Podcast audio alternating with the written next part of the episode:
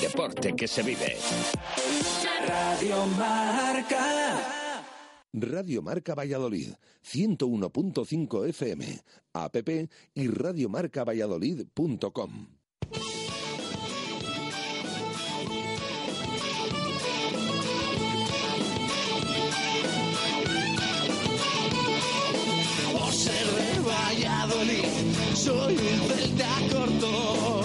ser de Valladolid, Pucela no es poco. Por ser de Valladolid, deporte en mis venas. Por ser de Valladolid, no hay años sin penas. Por ser de Valladolid, pingüino en invierno. Por ser de Valladolid, voy al Pepe Rojo. Por ser de Valladolid, balonmano es huerta. Por ser de Valladolid, el frío no es problema. Por ser de Valladolid, Lalo es leyenda. Por ser de Valladolid, blanco y violeta. Por ser de Valladolid, agua pucela. Por ser de Valladolid, quiero jugar en primera. Radio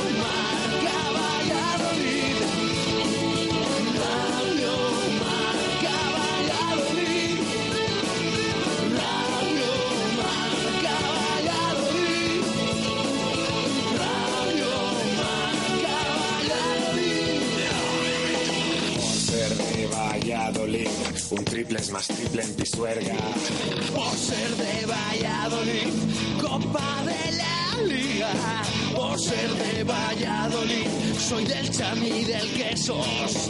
Por ser de Valladolid, el deporte es esto.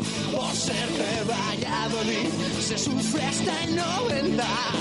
Por ser de Valladolid, las chicas también juegan. Por ser de Valladolid, hockey y básquet con ruedas. Por ser de Valladolid, yo siempre voy con el Pucela.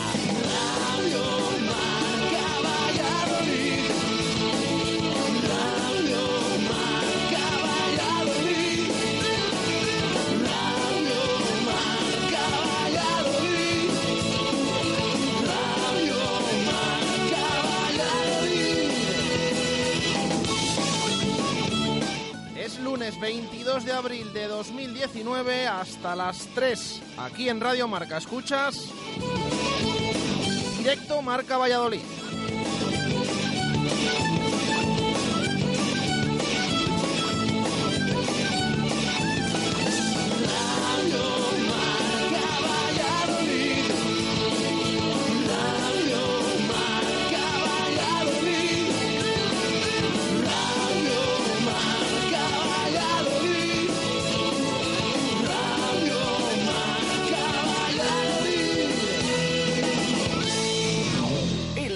En Valladolid es Justo Muñoz.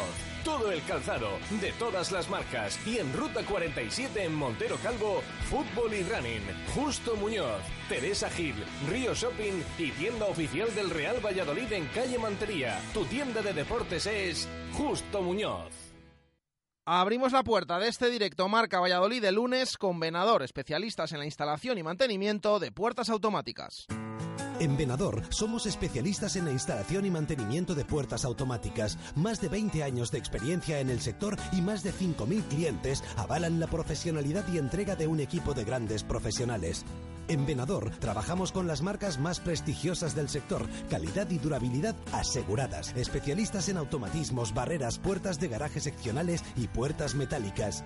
Líderes en el servicio a comunidades e industria con mantenimiento y servicio técnico en Valladolid 24 horas. Venador 983 40 39 02 y venador.com.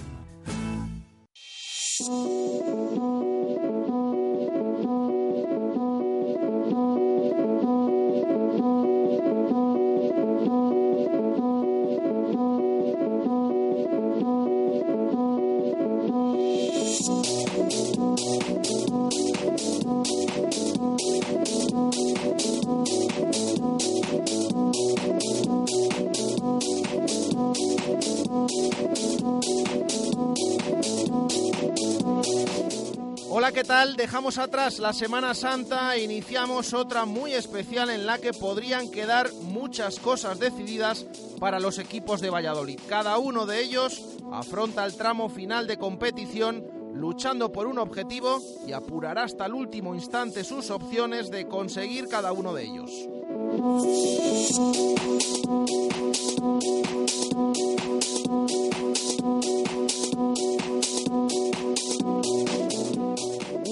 Estos equipos, el CPLV, comienza la semana con una gran sonrisa. Por novena vez en su historia, segunda consecutiva, el equipo masculino de hockey ha conquistado la Copa del Rey en una fase final que se celebró en el Polideportivo de Canterac de la capital castellana. Además, los hombres de Ángel Ruiz lo hicieron sin paliativos, con un claro 5-1 sobre el España mallorquín, que volvió a demostrar que el equipo de Valladolid es el auténtico rey de copas de este deporte. Thank you.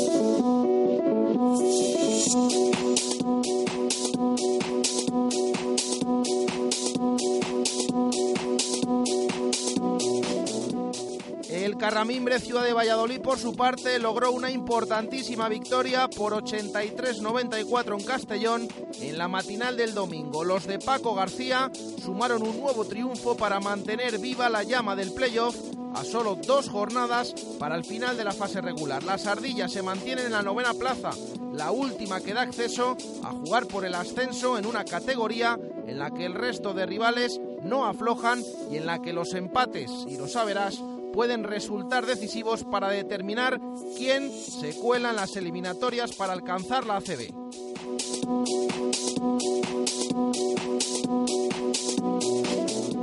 También hay que ameritar, por supuesto, la victoria del Atlético Valladolid el pasado viernes. Y es que los de David Pisonero no solo se llevaron el derby regional contra la de Mar León, sino que hicieron historia. Es la primera vez en sus cinco años de existencia que lo consiguen. Un nuevo paso para el crecimiento de un equipo que vuelve a mirar de reojo la octava posición de la Liga Sobal con el fin de repetir su mejor clasificación hasta ahora.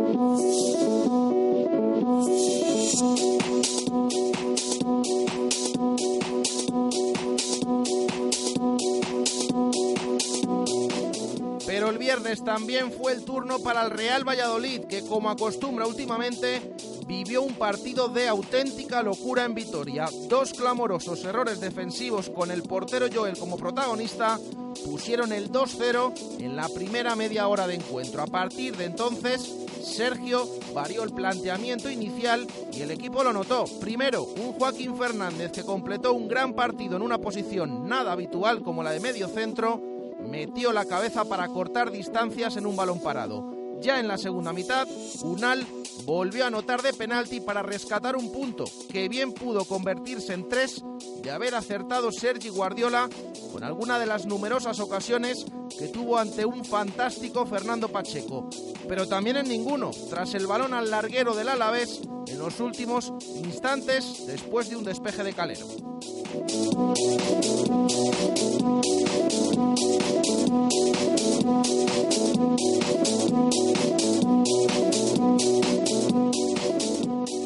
Y sin tiempo para analizar mucho, estamos ya centrados, atención, en lo que va a ocurrir mañana en Zorrilla y pendientes de las numerosas bajas que tiene el Real Valladolid. Hay que estar atentos, muy atentos al encuentro que se le presenta al Pucela, como digo, mañana martes, en ese 23 de abril, festivo en la comunidad de Castilla y León. Dejará en un zorrilla un nuevo duelo para los blanquivioleta y atención porque el rival no será cualquiera. El Girona de Eusebio Ionésimo llegará a Valladolid tras cinco derrotas seguidas y solo dos puntos por encima de los blanquivioleta. De ganar, el equipo saldría de la zona de descenso.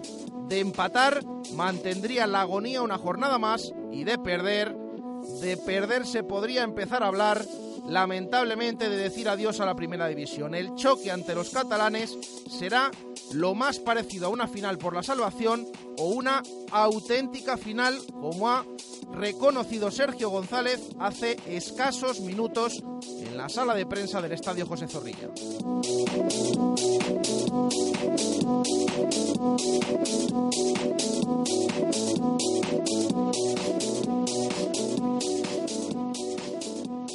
El deporte en Valladolid es Justo Muñoz. Todo el calzado, de todas las marcas. Y en Ruta 47 en Montero Calvo, fútbol y running.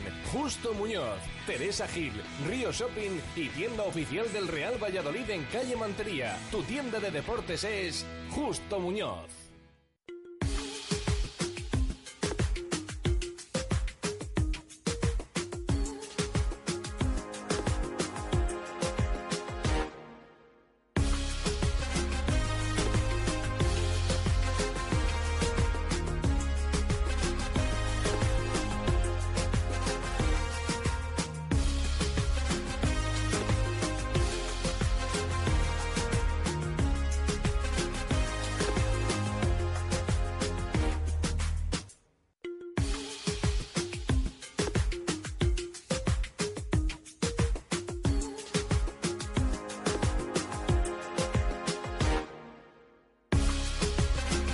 Una y 15 minutos de la tarde, ya 16, en un día eh, en el que estamos ya todos pendientes de lo que va a suceder mañana en Zorrilla, con ese partidazo entre el Real Valladolid y el Girona, pues que va a decidir muchas de las opciones de este Pucela para mantener o no la categoría esta temporada. Pero bueno, de todo ello vamos a hablar en el programa. De momento arrancamos nuestro directo Marca Valladolid de lunes, abriendo participación para nuestros oyentes, ya lo saben, en Twitter, arroba Marca Valladolid, también en nuestro número de WhatsApp, ese es 603-590708, 603-590708, porque en menos de un minuto presentamos la pregunta de hoy. ¿Tu móvil se ha roto? Megaluisfer Reparación Express. Arreglamos tu móvil en menos de una hora. ¿Pantalla rota? ¿Teclas que no funcionan? ¿Software que falla? Somos los más económicos. Profesionalidad y eficacia. Megaluisfer. Visítanos en megaluisfer.com o en calle Angustias 13. Participa con nosotros en directo Marca Valladolid. Te damos voz y voto en nuestro programa. Envía tu nota de audio vía WhatsApp y te escucharemos en directo. 603 59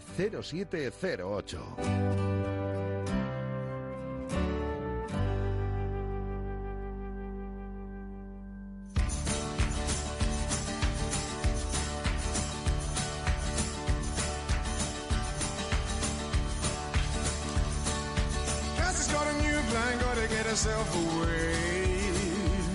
Well, I better act quick, yeah, I better ch- ch- change my ways.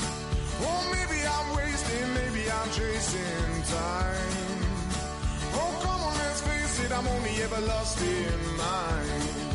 Well, I got my tracing paper so that I could trace my clock.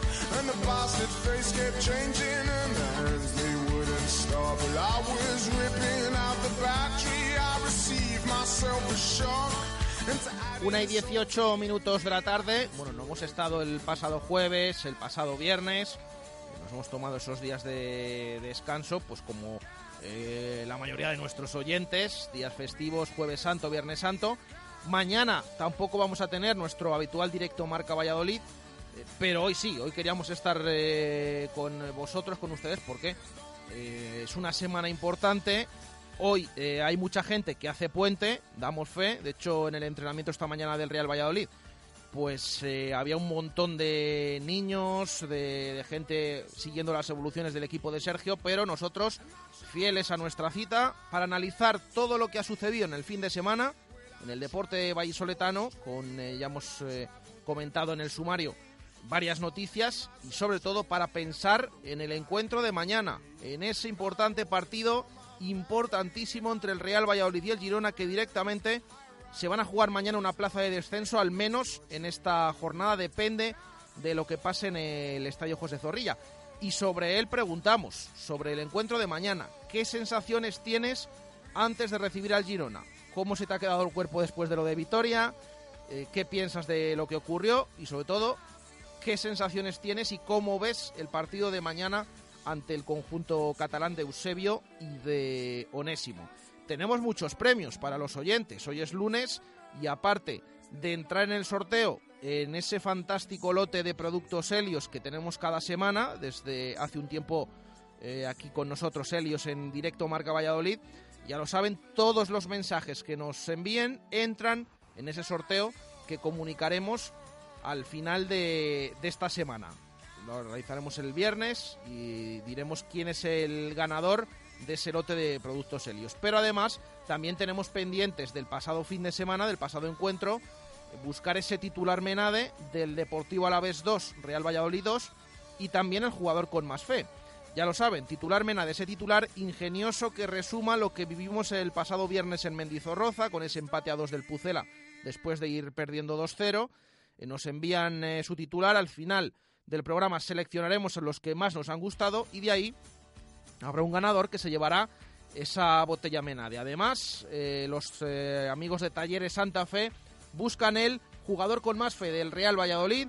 El otro día en Vitoria nos envían su candidato y automáticamente también entran en un sorteo que realizaremos al final de este programa, del programa de lunes. Entre todos ellos, el ganador se va a llevar una revisión de automóvil en Talleres Santa Fe y también un estuche de vino. Así que todos a participar, titular Menade, jugador con más fe y además opinión de la situación del Real Valladolid, del encuentro del otro día y también, sobre todo, del el partido de mañana contra el Girona. Esa auténtica final que ha calificado Sergio González hace escasos minutos, ¿cómo la ven nuestros oyentes? Eh, esa es la pregunta que eh, tenemos hoy. Vamos a hacer la primera parada del programa de lunes y a la vuelta nos ponemos al día con todo ello.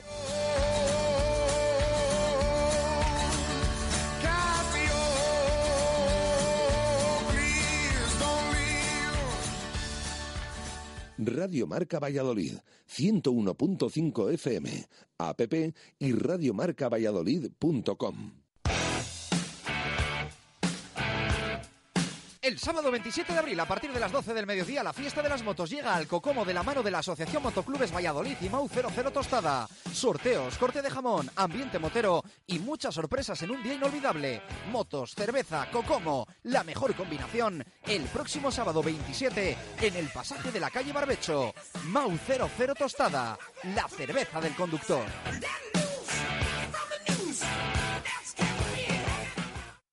La quesera de rueda.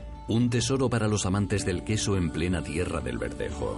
Si pasas por Rueda, para a conocer la quesera de Rueda y llévate a casa nuestros productos. Torta de queso de San Paulín, el queso ahumado humus, el queso azul Bleu de Roda, o sabores más suaves como el del yogur natural, la cuajada natural, el queso fresco o nuestra innovadora torta al vino verdejo. La quesera de Rueda, un placer para los sentidos en el corazón de la provincia de Valladolid. Este es el sonido de la berrea del ciervo. ¿Y este? Es el sonido de Brasería La Berrea. En este ambiente te encontrarás cuando pidas un chuletón de carne roja, una de nuestras parrilladas o una hamburguesa como nunca la has comido. Y a unos precios increíbles. Si quieres comer muy buena carne, tienes que venir a La Berrea, calle Gerona 1012, en Las Delicias. Si contrató una hipoteca y le cobraron gastos de notaría, de gestoría, de registro, de tasación, es hora de recuperarlos. Si contrató acciones, bonos u obligaciones del Banco Popular y perdió su dinero, es hora de recuperarlo. Si contrató una hipoteca multidivisa y no hace más que perder dinero, es hora de recuperarlo. Si tiene tarjetas con intereses que nunca se acaban, es hora de recuperar su dinero. Juan Carlos Centeno, su abogado más cercano, su abogado de confianza, su abogado experto en derecho bancario. Juan Carlos Centeno y su equipo te esperan en calle Miguel Iscar 16, portal 4 primero D o juancarloscenteno.com. Radio Marca Valladolid, 101.5 FM, app y radiomarcavalladolid.com.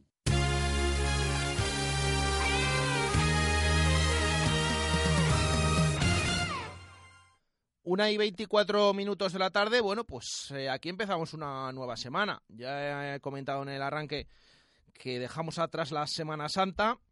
Es eh, un clásico y, tópico, topicazo diría yo, lo de Semana de Pasión, pero es que esta semana mm, vamos a tener emociones fuertes.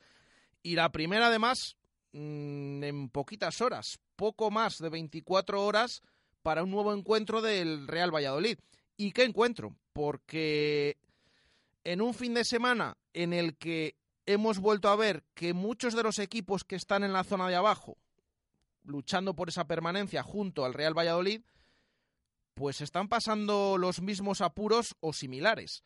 Es cierto que hay dos de ellos, como más o menos se intuía o intuíamos muchos, que parece que poco a poco van sacando la cabeza de ahí, como son el Celta y el Villarreal, los dos únicos de estos equipos de toda la zona baja.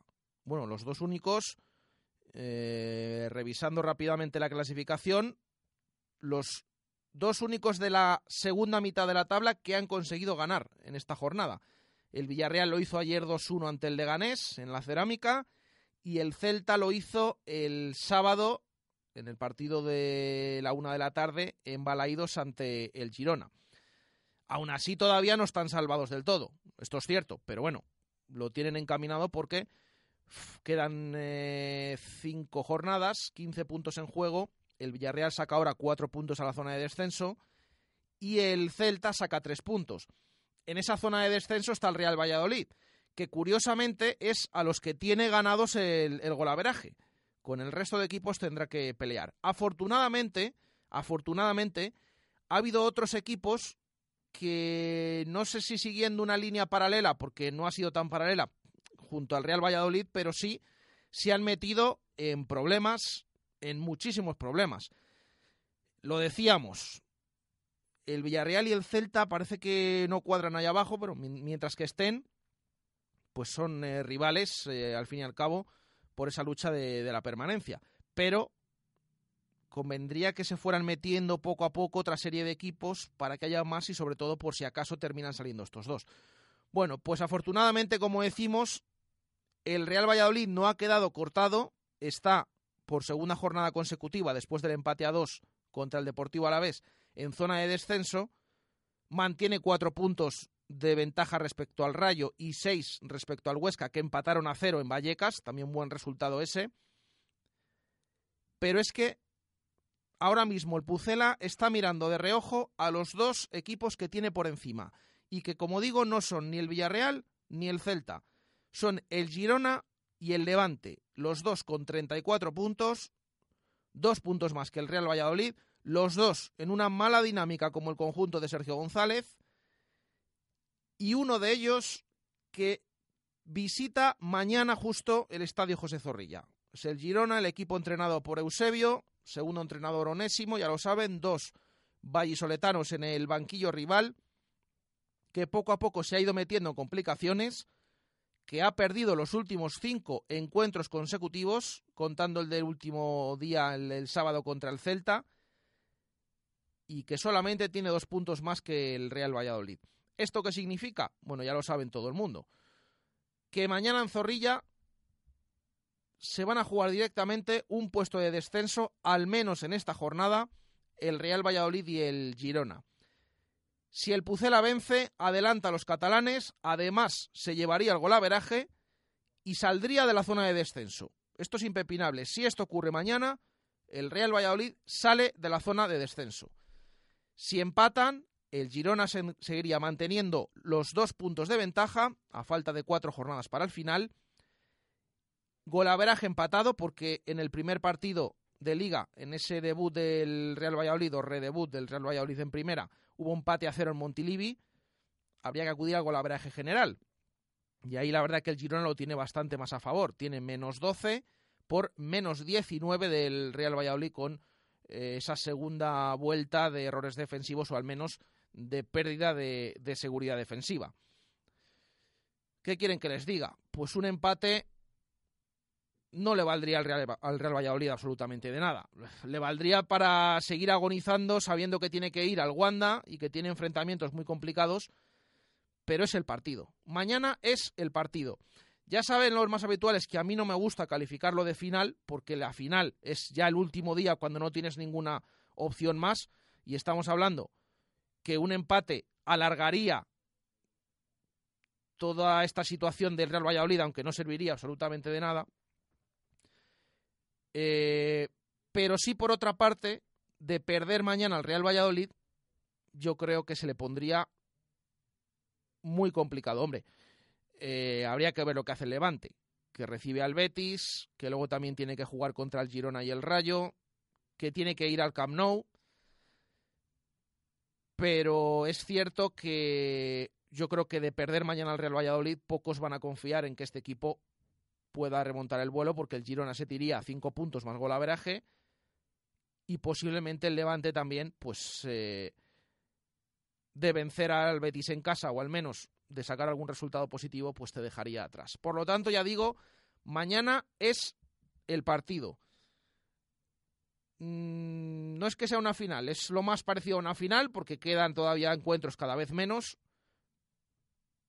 Pero si el Real Valladolid quiere salvar la categoría, mañana tiene que ir a por todas ante el Girona y tiene que, conseguir la, la victoria.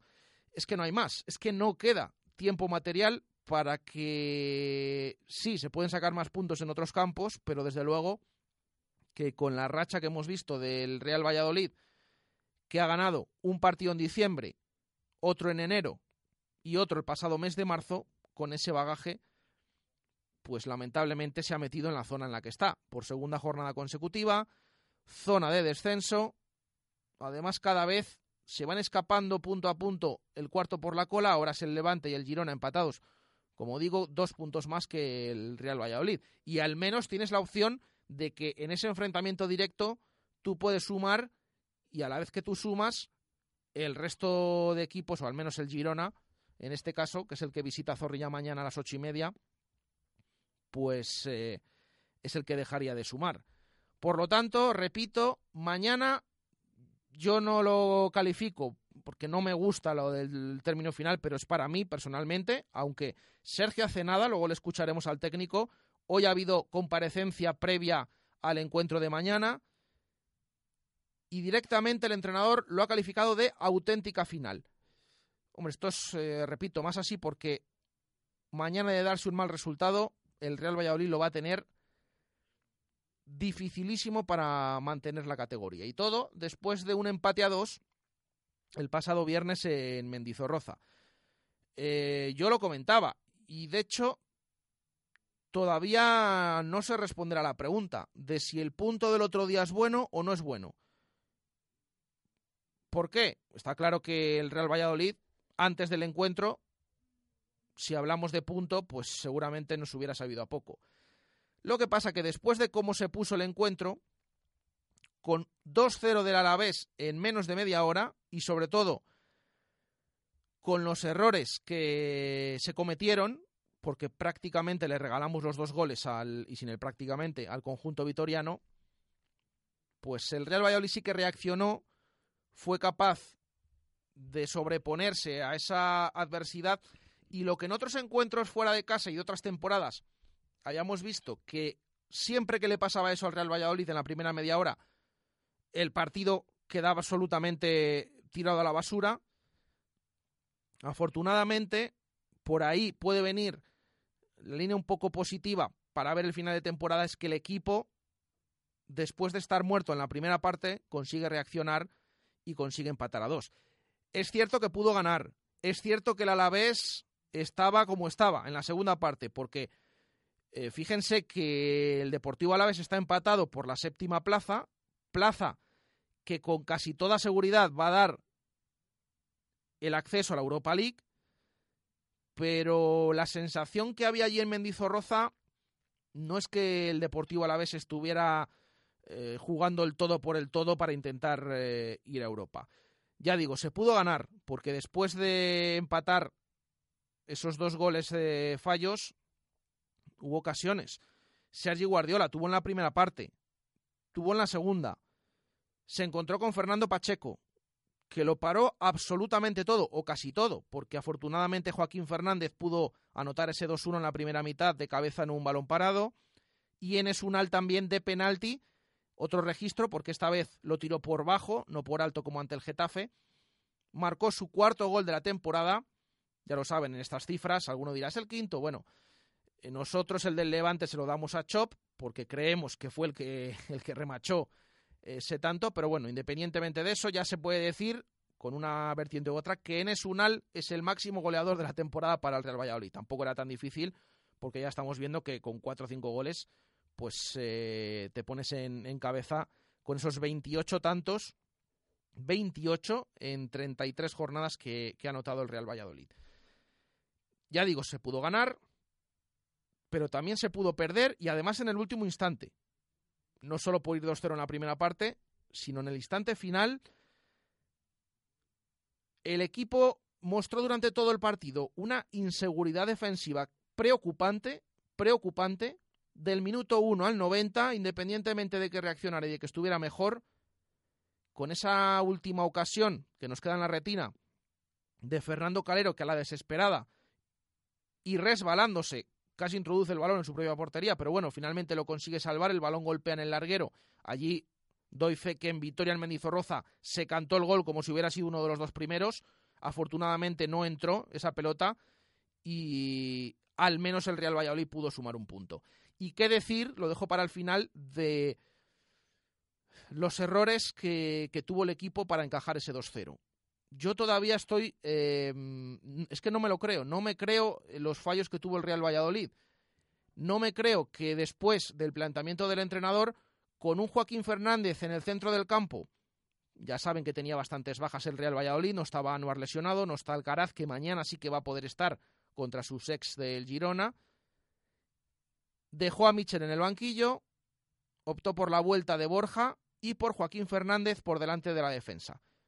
Bueno, fue de lo mejorcito. El eh, central almeriense que el otro día en Vitoria jugó de pivote por delante, no solo porque anotara el gol, sino porque cumplió y de qué manera en ese puesto por eh, delante de la defensa. Pero claro, eh, ese planteamiento no funcionó, desde luego. Ya directamente en el 1-0, yo creo que todos ya lo, han visto, seguramente, aparte de los que siguieron el partido, lo han podido ver en repeticiones porque no solo porque sea del Real Valladolid, sino porque se ha convertido en viral a nivel nacional y mm, me atrevería a decir eh, más allá, por el grave error, clamoroso fallo que tuvo Joel, el portero del Real Valladolid. Hay que decir que el pase de Borja Fernández mm, también hay que, hay que comentar eh, el riesgo que, eso conlleva. Además, en una repetición incluso parece que el jugador, sin mirar, eh, envía la pelota hacia atrás, compromete y de qué manera Joel, que eso sí tampoco se excusa para que luego cometa el error que comete. El portero se confía, se deja ganar la partida por Caleri y el clásico gol de que cuando quieres despejar, bueno, clásico porque ha pasado alguna vez, no que sea clásico habitualmente, pero cuando quieres despejar, el balón golpea en el delantero que lo tienes encima y se mete en tu portería. A mí me cuesta trabajo pensar tanto por el pase comprometido hacia atrás como por ese fallo del portero que entres a un partido así, cuando tienes que estar mm, completamente metido de principio a fin, parece que, bueno, entras como entras. Pero es que encima, aparte de eso, que da inseguridad, se hablaba mucho de la inseguridad que podía transmitir eh, Jordi Masip en los últimos encuentros. De hecho, yo creo que fue Vox Populi y más o menos por lo que palpamos, eh, la mayoría de los oyentes, de lo que escuchábamos eh, a pie de calle, de los aficionados, de los compañeros de otros medios, la mayoría abogó por ese, por ese cambio en la portería. Hombre, ahora puede sonar ventajista después del error de Joel. mi opinión ya la conocieron durante esa semana. Mm, repito, no quiero ser ventajista, no la voy a repetir. Pero bueno, finalmente se decidió cambiar al portero que cometió ese, ese error y ese fallo el otro día. ese error de, del 1-0, pues quizás dio más inseguridad, porque yo repito, a mí me preocupa la inseguridad defensiva que tuvo el equipo durante los 90 minutos. Hecho que se ve en cualquiera de las opciones que ya directamente, que si salía Joel, que si no, lo mismo que se achacaba a Jordi Masiva al final en el partido, tanto los balones por alto, teniendo que despejar a córner algún compañero como Nacho Martínez, Antoñito, etcétera. Y luego, pues el segundo gol, que llegó desde una falta desde la banda, que se cuelga al área, que nadie despeja, ojo, no es solo fallo del portero ahí, que también es clamoroso, pero nadie, absolutamente nadie salta para despejar ese balón o hace casi intención y se acaba el balón colando en la meta de, del portero del Real Valladolid. Bueno, insisto, em, por eh, esa sensación que había, ese cambio finalmente se acabó dando. Así que simplemente podemos analizar lo que vimos el, el, otro día. Pero ahí están, esos fallos defensivos, fallos en la portería, esas lesiones, porque otra vez en la primera parte se tuvo que retirar Keco, que atención, no ha entrado en la convocatoria, es baja para el partido de mañana. Se tuvo que retirar Borja, que sí que le vimos cojear y de hecho hoy ha vuelto a los entrenamientos y ha estado entrenándose con un vendaje, pero que sí que ha entrado en la convocatoria de Sergio González. A raíz de eso, el técnico cambió el planteamiento. Salió Michel, que dio más aire al Real Valladolid, igual que decimos otros días que no estaba bien el otro día con ese cambio, la verdad que dio más posesión, el Pucela tuvo más juego y vino bien, junto a Joaquín Fernández, repito, gran partido del eh, almeriense y eso valió para, para obrar la remontada al menos a medias con ese empate a dos que lamentablemente pues se quedó ahí y no pudo ir más allá.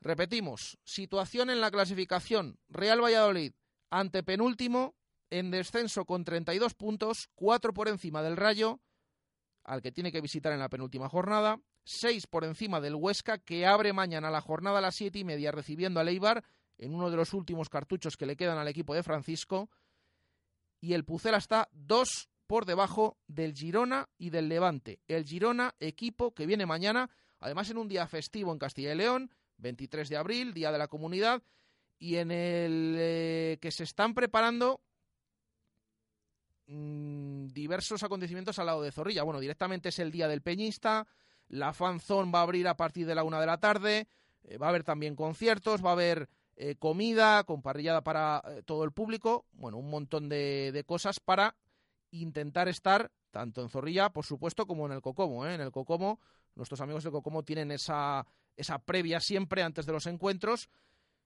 el objetivo, animar y llenar todo de los colores blanco y violeta para recibir al equipo a eso de las 7 menos cuarto de la tarde.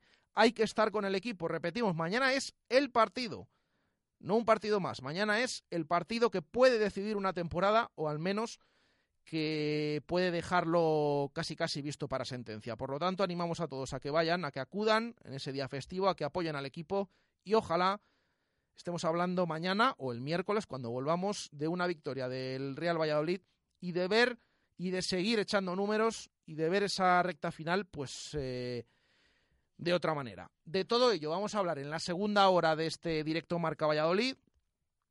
Tenemos sonido de Sergio González de esta mañana, tenemos que analizar al Girona, eh, tenemos también report de nuestro compañero Miguel Fernández eh, sobre los ex que vienen mañana a Zorrilla y además también queremos tener tiempo para una pequeña tertulia, ya que mañana martes pues no vamos a poder estar con ustedes por, por el tema de la festividad. Eso en la segunda hora. Pero ahora nos pasamos por Simancas Autorrecambios. Te ofrecen recambios para automoción. Son especialistas en transmisiones, direcciones, distribución suspensión y frenos de primeras marcas. Calle Carraca, nave 12, cerca del Hospital Río Ortega. Simancas Autorrecambios. Simancas Autorrecambio, 25 años en Valladolid, diferencian a una empresa con la atención y el servicio más profesional para facilitarte las cosas. Recambios para automoción y especialistas en transmisiones, direcciones, distribuciones, suspensión y frenos de primeras marcas. Distribuidores de frenos ATE, distribuciones Contitec Continental y baterías Barta y Auto. Simancas Autorrecambios en la calle Carraca, nave 12, cerca del Hospital Río Ortega. Ahora en el lagar de Venancio, menú cachopo. Jamón cortado a cuchillo, ensalada templada de gambas y pulpo, el cachopo con sus patatas y pimientos y tarta de queso de postre. Todo con una botella de sidra y por solo 25 euros por persona. El lagar de Venancio, calle Traductores, junto a Michelin, 983 33 43 44.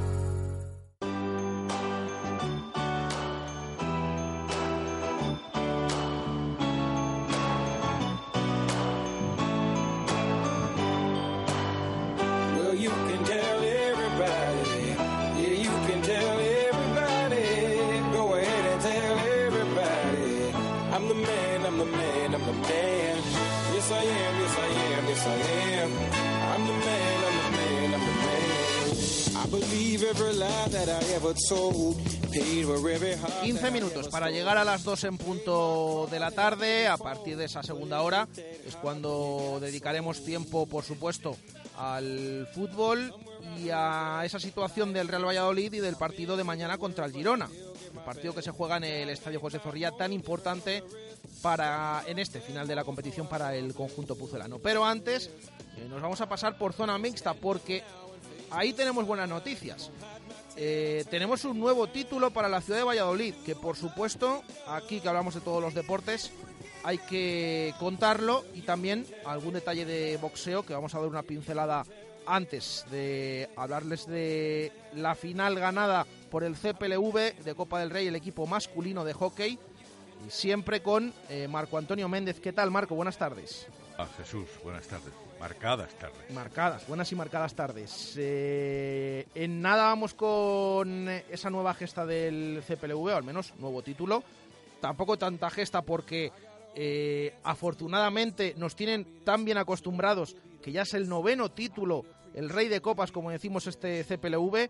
Damos ese apunte primero de boxeo, Marco. Bueno, pues sí, por ejemplo, para decir que tres púgiles del Club Boxeo Valladolid, en concreto Martín Molina, también Cuadrado y también Camacho, estuvieron representándonos, representando al Club Vallisoletano y por supuesto al equipo nacional del que forman parte en la edición número 57 de la Belgrado Winner junto a otros 150 boxeadores. Martín Molina consiguió la medalla de plata en Serbia, es donde se ha disputado esta concentración, después de vencer en semis al húngaro Benaz a los puntos y de caer en el combate decisivo ante el ruso Nazakanian a los puntos. Los otros dos eh, púgiles citados, Cuadrado y Camacho, también con el equipo nacional, cayeron respectivamente en cuartos de final y en octavos de final. Bueno, pues contado queda, vamos con eh, ese, esa gran noticia, nuevo título, marco para el CPLV, en este caso masculino. Sí, como tú anticipabas hace algunos instantes, es el noveno título sumado por los eh, presidencialistas y dirigidos como entrenador de Ángel Ruiz. Recordemos que Valladolid ha sido desde el pasado jueves sede de las finales, las fases finales, tanto de la Copa del Rey como de la Reina en la pista de Canterac. En el lado femenino, vamos a dejar lo más sabroso para después, las eh, chicas eh, con problemas al no tener porteras, ya nos lo anticipaba también en la fundición eh, Ángel Ruiz, han tenido que repescar a una guardameta que hacía muchísimo tiempo que no jugaba, pero para salvar la papeleta y teniendo en cuenta que eran las anfitrionas, perdieron en 0-5 contra el Tucans, 1-3 contra Aranda de Duero y ganaron 5-3 al Tsunamis de Barcelona. Todo eso significó que no pudieran estar ni en semifinales ni en final las eh, Panteras, también llamadas así, aunque si bien esa final la ganaba el Tres Cantos, que era uno de los favoritos por 1 a 0 sobre Rubí. Y los chicos, sin embargo, en plan invictos y en plan dominadores, después de 12 partidos en una semana, recordemos los que se jugaron en la Copa de Europa en tierras italianas y donde el equipo vallisoletano obtuvo la medalla de bronce, aquí en Canterac vencieron por 6 a 0 a Metropolitano, por 3 a 0 al Yuyol y por 5 a 1 al España de Mallorca. En la fase de grupos pasaron por tanto a semifinales donde vencieron por 4 a 1 al Molina Canario y jugaron la final contra el España, con quien se habían visto en la fase de grupos como hemos comentado y lo vencieron al equipo al equipo mallorquín por el mismo resultado, es decir, 5 a 1, con un paseo militar que significó la primera parte, donde ya eh, al descanso vencían los de Ángel Ruiz por 5 a 0. Ya ha dicho que invictos y dominadores, arrollando en la final, especialmente en esa primera parte con la colocación de los cinco tantos, Luego ya, a partir del descanso, el asunto parecía solventado.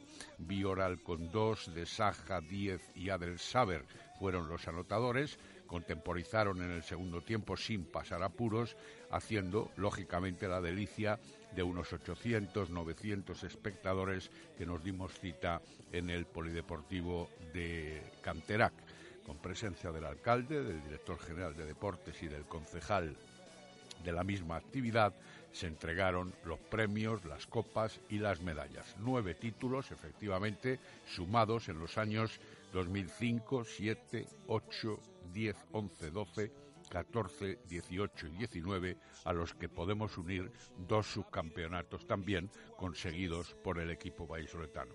Un hito que hoy ha significado recepción en el ayuntamiento precisamente para homenajear a nuestros representantes, a los representantes del Club Patín Línea Valladolid.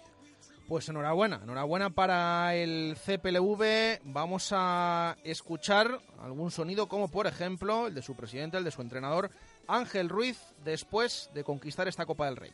Creo que ha sido una copa redonda, es como el equipo yo ahora mismo le comparo una, maquinaria que estás ahí apretando cosas tal hasta que cada vez va un poco mejor y yo creo que ha llegado a un punto que funciona como equipo a la perfección, no destaca ninguna individualidad, ves goles en todos los jugadores, se dejan todos, todo en el partido sacrificándose por los demás y hay que tener en cuenta que llevan los siete partidos de la Copa Europa más los cinco, es decir, en ocho días han jugado 12 partidos y a nivel físico ahí hay que dar las gracias también a Sergio de Proporción A, que yo creo que está haciendo un trabajo con ellos excepcional.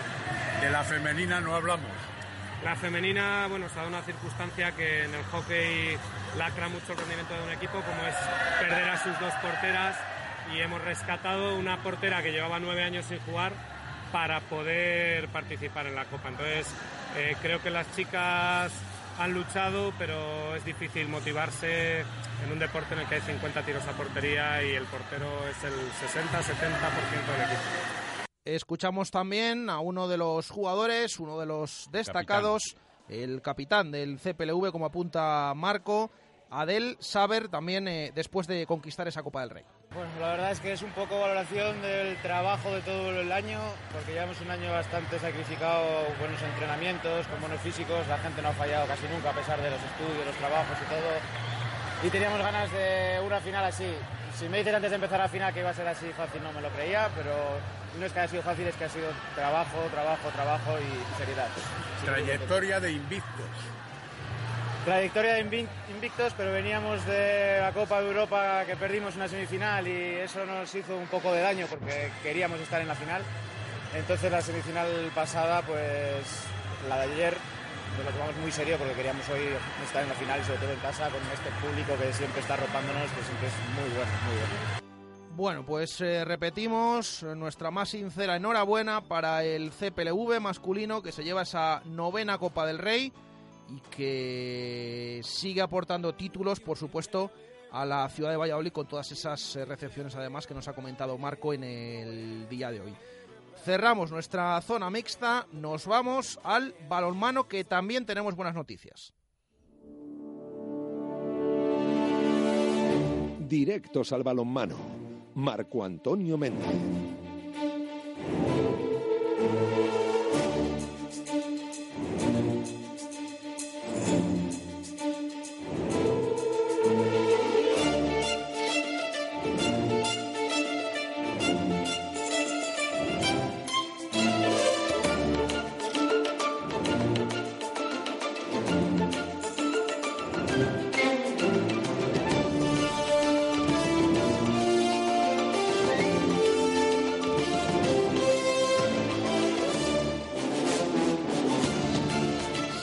Para llegar a las 2 en punto de la tarde. Decimos buenas noticias porque el pasado viernes en Huerta del Rey, Marco, ocurrió algo histórico, ¿no? Porque en los cinco años de vida de este Atlético Valladolid todavía no había sido capaz de llevarse el derby regional y el eh, pasado viernes derrotó por fin al Ademar de León.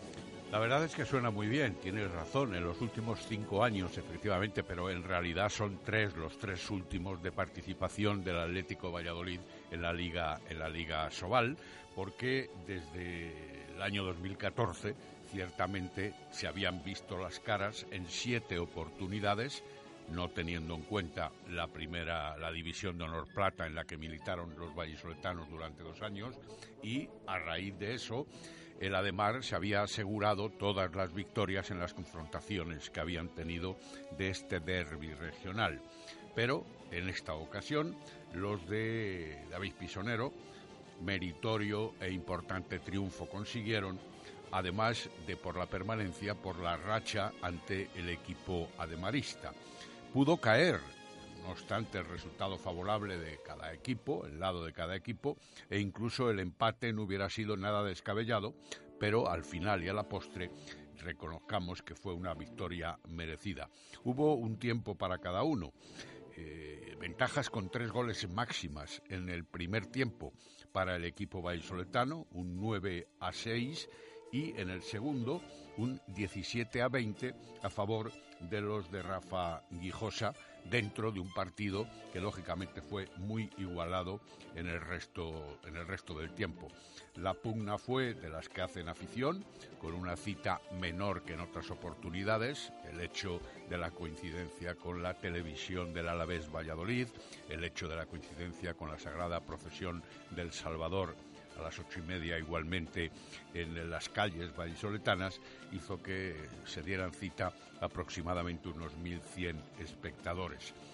Hubo la reacción del equipo vallisoletano tras un parón de 20 días y lógicamente eh, había mucho que jugar porque el Ademar venía como tercero de la tabla, aunque en mi opinión humilde nunca demostró esa posición. Marcó dos goles en los últimos 15 minutos y solamente uno en los últimos ocho minutos. Así que hay que reconocer el triunfo del Atlético Valladolid con una muy buena labor colectiva, sin apenas precipitaciones, con buenas acciones y variadas, con efectividad tanto defensiva como en los ataques, conscientes y bien madurados. Hubo concentración general y muy distribuidas las acciones y los goles entre los eh, efectivos del conjunto de Pisonero, que venció por 27 a 26, cuando en el descanso se había manifestado un electrónico de 14 a 14. César Pérez empezó a cautivar a la afición con 14 paradas. Adrián Fernández, infalible desde los 7 metros, anotó ocho lanzamientos de penalti, para entendernos, y un tanto. Rubén Río volvió por sus fueros, no actuó todo el partido, pero también anotó cuatro goles. Estuvo inconmensurable, como siempre, Abel Serdio con seis tantos en una defensa muy fuerte como es la que tiene la de Mar, y también Víctor Rodríguez destacando en otros momentos del partido. En unos instantes el encuentro me hizo a mí pensar en el reverdecimiento de tiempos pasados cuando los derbis de Atlético Valladolid o Balonmano Valladolid en aquella época con respecto al conjunto leones. El próximo objetivo sigue estando en el octavo puesto al final de la liga, para lo cual todavía quedan 10 puntos en juego. Cinco partidos, por lo tanto, para que ese objetivo se pueda conseguir de la mano del Atlético Valladolid. Y precisamente, ya que estamos con el tema, decir que este fin de semana se ha fraguado el cese, la dimisión o la destitución de Rafa Guijosa. Ha habido una conversación ayer, hoy lo publican los medios leoneses, se va a hacer cargo del conjunto en principio David Dorado y se busca la pretensión del entrenamiento a partir, supongo que de la próxima temporada, de otro conocido vallisoletano y también leonés, como es Manolo Cadenas. Así que esa es la última noticia del lado ademarista, del lado leonés. Bueno, o sea que volvería Manolo Cadenas al, al Ademar. Bueno, pues esas son, como dice, apunte leonés, pero por supuesto vamos a escuchar a David Pisonero, el entrenador del Atlético Valladolid, después de esa primera victoria en la historia para el Atlético Valladolid ante el, eh, en el derby ante el Ademar de León. Objetivo cumplido de competir el partido. Es, eh, nuestro objetivo era llevar el partido al minuto 58 con decisión, con posibilidades y, eso lo hemos cumplido. Luego ya hemos visto que pues, es una situación de azar. ¿no? Ahí tenemos situación para matar el partido, no podemos, ellos tienen situación para empatar el partido, pero eso ya es más anecdótico que otra cosa. Quiero decir, el objetivo era competir contra este equipo, ser capaces de, sabemos que en una clasificación larga no vamos a ser capaces de, asomarnos ahí arriba, pero hacer de tú a tú con estos equipos para nosotros es muy importante porque eh, un partido como el de hoy en Huerta del Rey lo necesitábamos muchísimo. el volver a ir a Huerta del Rey para nosotros ha sido clave, ¿no? Eh, yo creo que es fundamental volver a sentir el balonmano como lo hemos vivido muchas veces, encima en un día como hoy, que no era fácil venir al balonmano, ¿no? Entonces, eh, contento por eso. A nivel del partido pienso que ha habido alternancia en el marcador, hemos tenido fases muy buenas, hemos notado bastante a veces la rotación defensiva, hemos tenido incluso que defender con Álvaro porque no tenemos un recambio vivo para Abel continuamente, ¿no? Muchas veces eh, optamos por el 5-1 por esa situación, ¿no? Las palabras de David Pisonero, técnico del Atlético Valladolid, después de esa victoria por un tanto ante eh, la de Mar León. Todo contado, Marco, eh, hasta el miércoles. Nos vamos con una victoria histórica. Esperemos que mañana haya otra victoria histórica, entre comillas, en este caso, porque también queda competición por disputar. Y el miércoles, efectivamente, en la fundición nos veremos. Hasta entonces, Marco. Hasta luego. Bueno, dos y un minuto de la tarde. Antes de volcarnos con el fútbol, nos pasamos por el básquet porque el Carramimbre sumó una nueva victoria.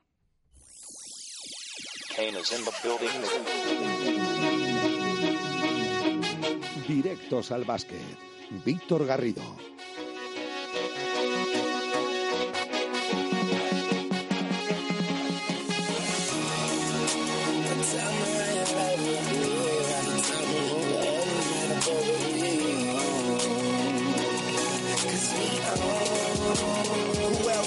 Trying to fuck with Hollywood Cole. I'm with Marla G, bro. Flying Hollywood chicks to my Hollywood shows. And I wanna tell you something that you probably should know. This that slumdog millionaire Bollywood flow. And uh, my real friends never hearing from me. Fake friends write the wrong answers on the mirror for me. That's why I pick and choose. I don't get shit confused. I got a small circle. I'm not with different crews. We walk the same path, but got on different shoes. Live in the Dos y dos minutos de la tarde, como decimos, victoria en Castellón del Carramimbre, ciudad de Valladolid, sigue en plena lucha por ese puesto de playoff de ascenso, eh, lo que está costando este año, ¿eh? ¿Cuántas victorias más ha tenido que sumar o está teniendo que sumar el equipo vallisoletano para eh, tener ese puesto que tuvo la pasada temporada, que ya decimos estuvo bastante más barato?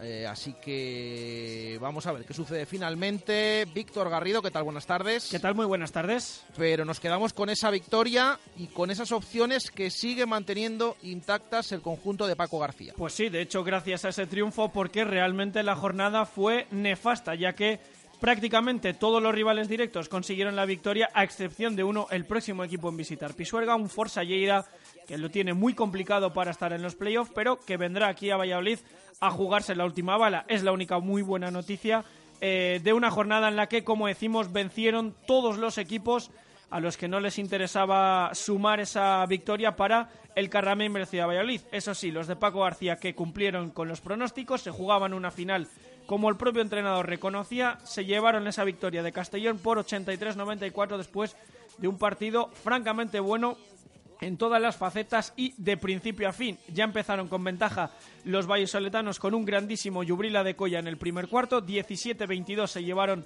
ese primer asalto, en el segundo que también fueron mandando, pero eh, la actuación estelar de Javi Lucas, un viejo conocido de la afición vallesoletana, permitió llegar con empate al marcador al descanso, pero después de ese tiempo de reflexión, después de ese paso por vestuarios, el Ciudad Valladolid que se desató y en especial un Greg Gant que anotó cuatro triples de forma prácticamente consecutiva, solamente eh, con tres fallos en todo, en todo el partido, 15 puntos los que anotó en ese tercer periodo. También muy buena actuación de Sergio de la Fuente, que a la postre acabó siendo el mejor jugador. El Carramimbre, que afrontó así los últimos 10 eh, minutos con una renta de 6 puntos, llegó a colocarse eh, con una máxima favorable de hasta 13 puntos, con una muy buena actuación también de Mike Torres y al final terminaron sentenciando con ese más 11, ese 83-94 en un encuentro que, como decimos, además de ser muy importante, fue el primero después de la turbulenta salida de Bradley Hayes esta semana, una semana muy complicada también eh, en ese sentido, pero que en la que respondieron todos los hombres de Paco García, en el que también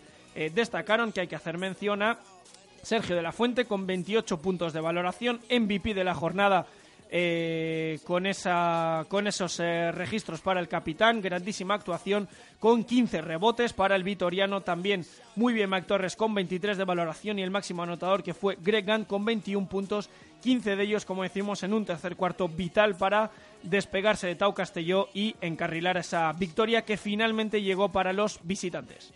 Escuchamos las palabras de Paco García valorando ese triunfo ayer en Castellón de, de su equipo. Hemos ganado el partido en rebotes, hemos ganado el partido en menos balones perdidos, hemos vivido del acierto por momentos de ataque y también de nuestro trabajo en, en defensa. Y bueno, creo que dentro de los tirones que hemos ido dando desde el inicio del partido, donde hemos tomado la delantera, Castellón ha vuelto al partido, mmm, han conseguido igualarlo al descanso. Hemos hecho un inicio de, de, tercer cuarto francamente bueno con el acierto de Greg Gunn y después con la experiencia y veteranía de saber controlar las ventajas que hemos ido obteniendo. ¿no? Creo que, aparte de, del acierto en los triples de Greg o de Mike Torres, el trabajo de Sergio, la colaboración de todos y cada uno de los jugadores que han entrado en pista ha sido fundamental para, para ganar y bueno, pues estoy muy contento por.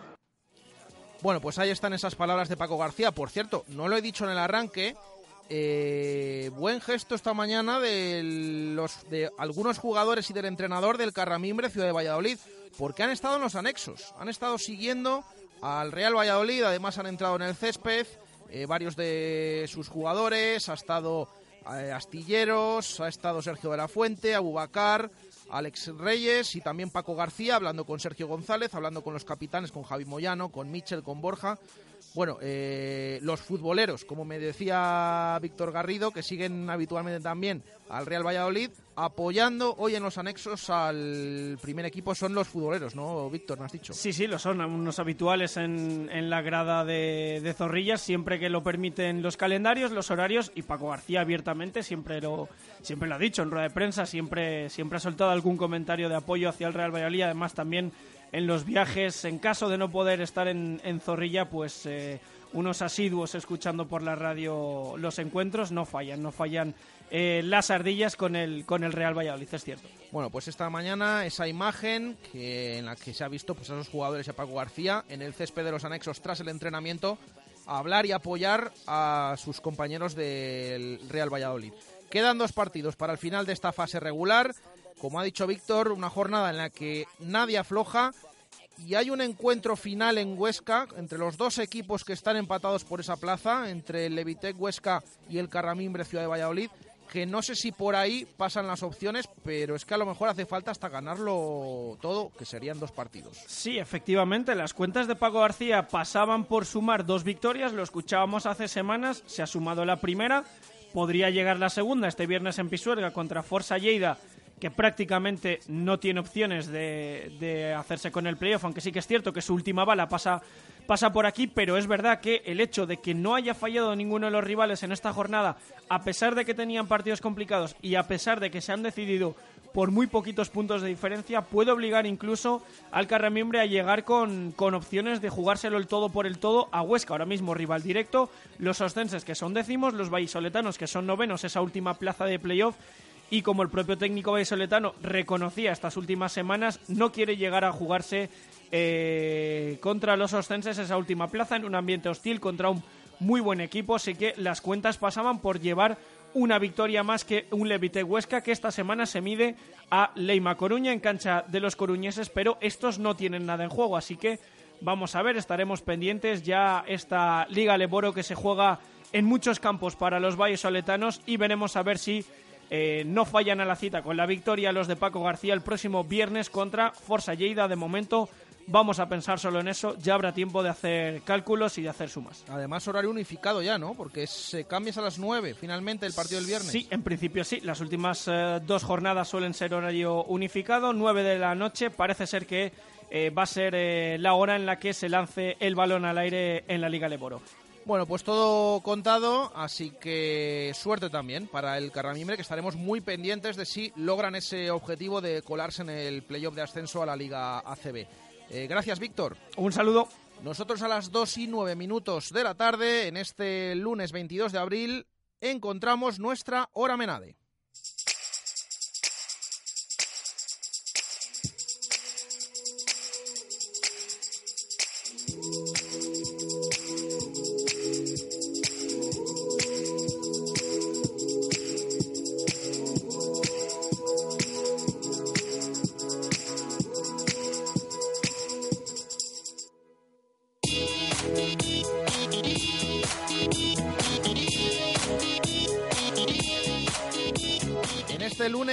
Que estamos hablando de lo que ocurrió el eh, fin de semana, pero también ya analizando lo que está por venir.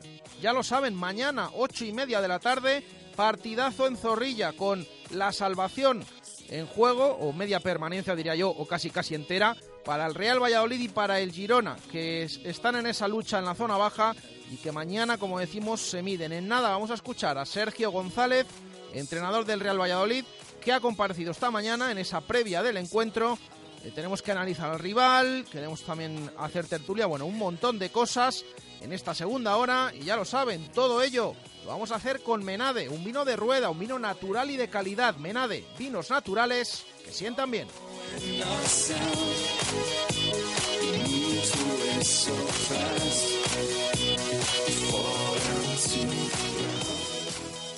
Radio Marca Valladolid, 101.5 FM, app y radiomarcavalladolid.com. La Fundición, un concepto gastronómico único en Valladolid que te va a sorprender. En pareja, con amigos, en familia y con niños. Porque tenemos un parque infantil de 600 metros cuadrados para los más pequeños y una espectacular cocina que no te dejará indiferente. Menú diario, cocido los miércoles y una amplia carta para repetir una y otra vez. La Fundición, ideal para cumpleaños. Avenida de Salamanca junto a Bowling Zul. La Fundición, reserva en el 983 51 27 85. María, creo que voy a salir a dar una vuelta. En pijama.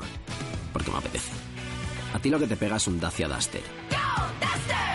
Ven a descubrirlo a la red Renault desde 10.420 euros. Y ahora disponible en GLP, la alternativa eco. Oferta RCI Bank. Condiciones en dacia.es. Renault Base y Arroyo. ¿Quieres comer un buen menú del día? Restaurante La Dama de la Motilla. ¿Te apetece comer con la familia un buen menú fin de semana? Restaurante La Dama de la Motilla. ¿Te gustan las tapas y el buen vino? Gastrobar La Dama de la Motilla. ¿Comida o cena de empresa? La Dama de la Motilla. Consulta nuestros menús de bodas y comuniones. Te sorprenderán. En el corazón de Fuensaldaña, La Dama de la Motilla.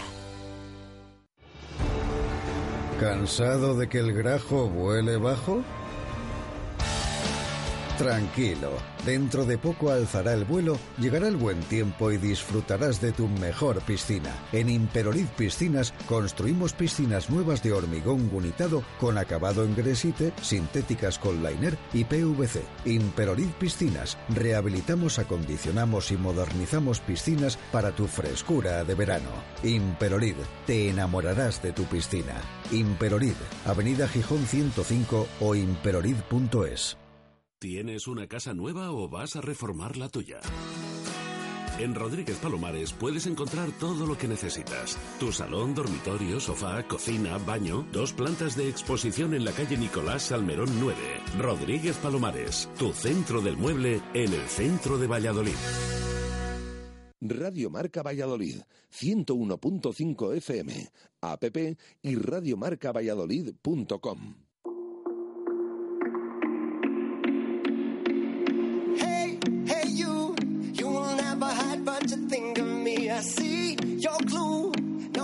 Know you worry, but didn't mean to be. Hey, hey, you, it's a girl and maybe she'll sleep at home, but I still her alone. And I say, Mama, Mama, don't be so down. I'm not that abundant boy. Mama, Mama, don't be so down. All it keeps going round and round. Mama, Mama, don't be so mad.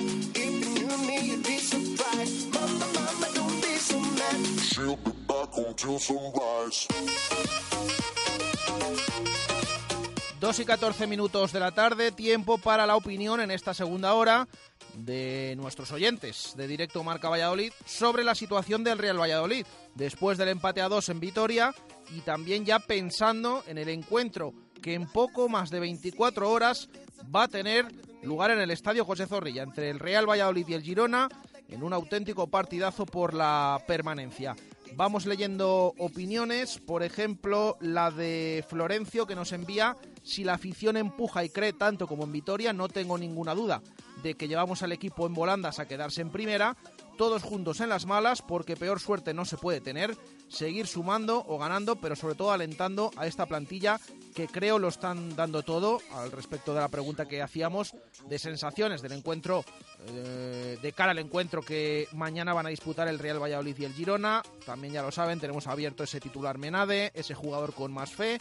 Al final del programa seleccionaremos a los ganadores y además todos los mensajes que nos lleguen entran en un sorteo de un fantástico lote de productos Helios que eh, conoceremos el ganador el próximo viernes. Nos dice otro oyente, David, eh, Sergio, ¿por qué no pones a Guille Vallejo del filial para ver sus cualidades y si vale para jugar en primera la próxima temporada? Porque si no, en el primer equipo eh, no podría jugar en el filial. El Pucela necesita cabeza para pensar bien las jugadas que van a hacer, porque si no salen aceleradas, como vimos el pasado fin de semana. Es lo que nos dice este oyente. Eh, más opiniones. José Luis Peñas, después de todas las, las, desgracias que se han cebado con el Pucela, ya que eh, ya se acabó el cupo de la mala suerte. Mañana victoria segura, la afición se debe volcar y animar todo el partido. Se suele decir que no hay finales, pero pienso que mañana sí. Si ganamos, damos un gran paso adelante. Si perdemos, podemos ir pensando en eh, segunda división. Es lo que nos dice este oyente. Más opiniones. Nos dice otro, comienza el playoff, seguro que lo conseguimos como el año pasado. Eh, dice que estas últimas jornadas son como, como ese playoff de ascenso. Javi Molinero, buenas, mañana hay que ganar, esta vez sí será posible, con el apoyo de todo el estadio, es eh, muy importante. Fernando Aragón dice partido trascendental, una victoria da mucha vida, una derrota casi te manda segunda y un empate deja tocado pero vivo al equipo. Leemos más eh, opiniones también en Twitter que nos han ido llegando. Robotroc con concentración y la misma intensidad que en el playoff del año pasado nos salvamos fijo. El Mene hay que morder e intimidar desde el minuto cero, ser ambiciosos y sin miedo y el estadio una bombonera que recargue de energía a los jugadores los 90 minutos. Samuel Hernando, tengo la sensación de que saliendo centrados vamos a conseguir la victoria los tres puntos se antojan vitales. Conseguirlos contra un rival directo te hace tener pie y medio en primera para la temporada que viene. Luis, todo lo anterior ya no vale. Esta es nuestra primera eliminatoria de playoff para estar en primera. Los jugadores deben trabajar unidos en pos del objetivo. Y leemos ahora en el arranque una más, la de César Fernández. Buenas equipo, es el partido del año, nos jugamos muchísimo mañana y no me vale otro resultado que no sea la victoria. Hay que ganar ese partido y Zorrilla tiene que ser una caldera a presión. Un abrazo y enhorabuena por el programa. Muchas gracias para César. Ha sido uno de los oyentes que nos ha escrito, pero también tenemos ya unos cuantos que nos han enviado un audio. Buenas tardes, Chus. Buenas tardes, Baraja. La culpa de que haya quitado la titularidad a Masí la tenemos nosotros los oyentes porque le hemos puesto a parir al pobre hombre. Mal no lo estaba haciendo. En segunda nos ha salvado y en primera no lo estaba haciendo tan mal. Así que tenía que haber sido el portero titular del Real Valladolid. Buenos días, Radio Marca. Soy David Escudero. Eh, todavía sigo incrédulo de pensar del medio campo con, con Borja y Joaquín, que sacó nuestro entrenador. Yo entiendo el fútbol de otra manera. Eh, mi titular menad es hay que sufrir hasta el 90 y el jugador con más fe, Seti Guardiola. Venga, que ganamos al Girona. Un abrazo. Buenos días. Titular no se me ocurre ninguno. Eh, mi jugador con más fe, yo digo Unal. Me gustó mucho el otro día. Sobre el partido de Vitoria, bastante suerte tuvimos con empatar el partido después de los dos regalos que hicimos a principio de temporada. Como sigamos así, no lo arreglan ni ganando dos partidos. Espero y deseo que ganemos al Girona y se empiecen a espantar un poco los fantasmas que, que ahora mismo están muy presentes en Zorrilla. Gracias. Hola, buenas. ¿Qué tal? Soy Angeloso. Pues bueno, referente a la pregunta, mi sensación es buena. Eh, yo creo que el otro día contra el Alavés nos jugamos mal, fue ese pequeño fallo que tuvo Joel, pero por la conclusión, por lo otro, estuvimos dentro de lo que cabe, lo que tenemos, ya que tenemos eh, varios jugadores en la enfermería, jugamos bien. La sensación que tengo es buena, pienso que sí que podemos ganar perfectamente al Girona. Lo único que tendríamos que hacer salir al ataque desde un principio. Pero vamos, que no hay que perder los ánimos y lo dicho, a UPA Pucela y que vamos a quedarnos por mucho que les fastidien, aunque sea cuartos por la cola, pero nos quedamos. A UPA Pucela. Hola Radio Marca, soy Javier Bolaños y qué decir, el, mañana es el, partido y yo creo que las sensaciones son buenas. Este equipo es, muy limitado porque para eso es el presupuesto más bajo de la categoría, pero es un equipo que lucha, que, juega y que tiene momentos de muy buen fútbol. El problema es que errores puntuales y goles en los últimos minutos y golpes de mala suerte pues nos están lastrando. Pero yo creo que mañana tiene que ser el día. Titular Menade, inicio desastroso, final glorioso. Un saludo. 2 y 21 minutos de la tarde, hemos escuchado a los oyentes, ahora con Adarsa aceleramos al fútbol. Los que conducen el nuevo Clase B nunca te explicarán si lo eligieron por su espacioso maletero, por su sistema de inteligencia artificial MBUX, por su destacada seguridad o porque era el preferido de su hija. Porque a todos los que conducen el nuevo Clase B no les importa lo que tú, nosotros ni nadie pensemos de ellos. Nuevo Clase B. Nada que justificar. Adarsa, concesionario oficial Mercedes-Benz en Valladolid. Nuevas instalaciones en Avenida de Burgos 49. La reina indiscutible en el mundo del vino es Munia, de bodegas Viñaguareña, un tinto de la denominación de origen toro con el que cada ocasión es especial. Munia, el vino del que todos hablan. Elaborados con una uva noble, de gran figura y muy aromática, siempre son el estandarte de la calidad y han sido galardonados en grandes eventos internacionales. Visítanos en www.vinotoro.com.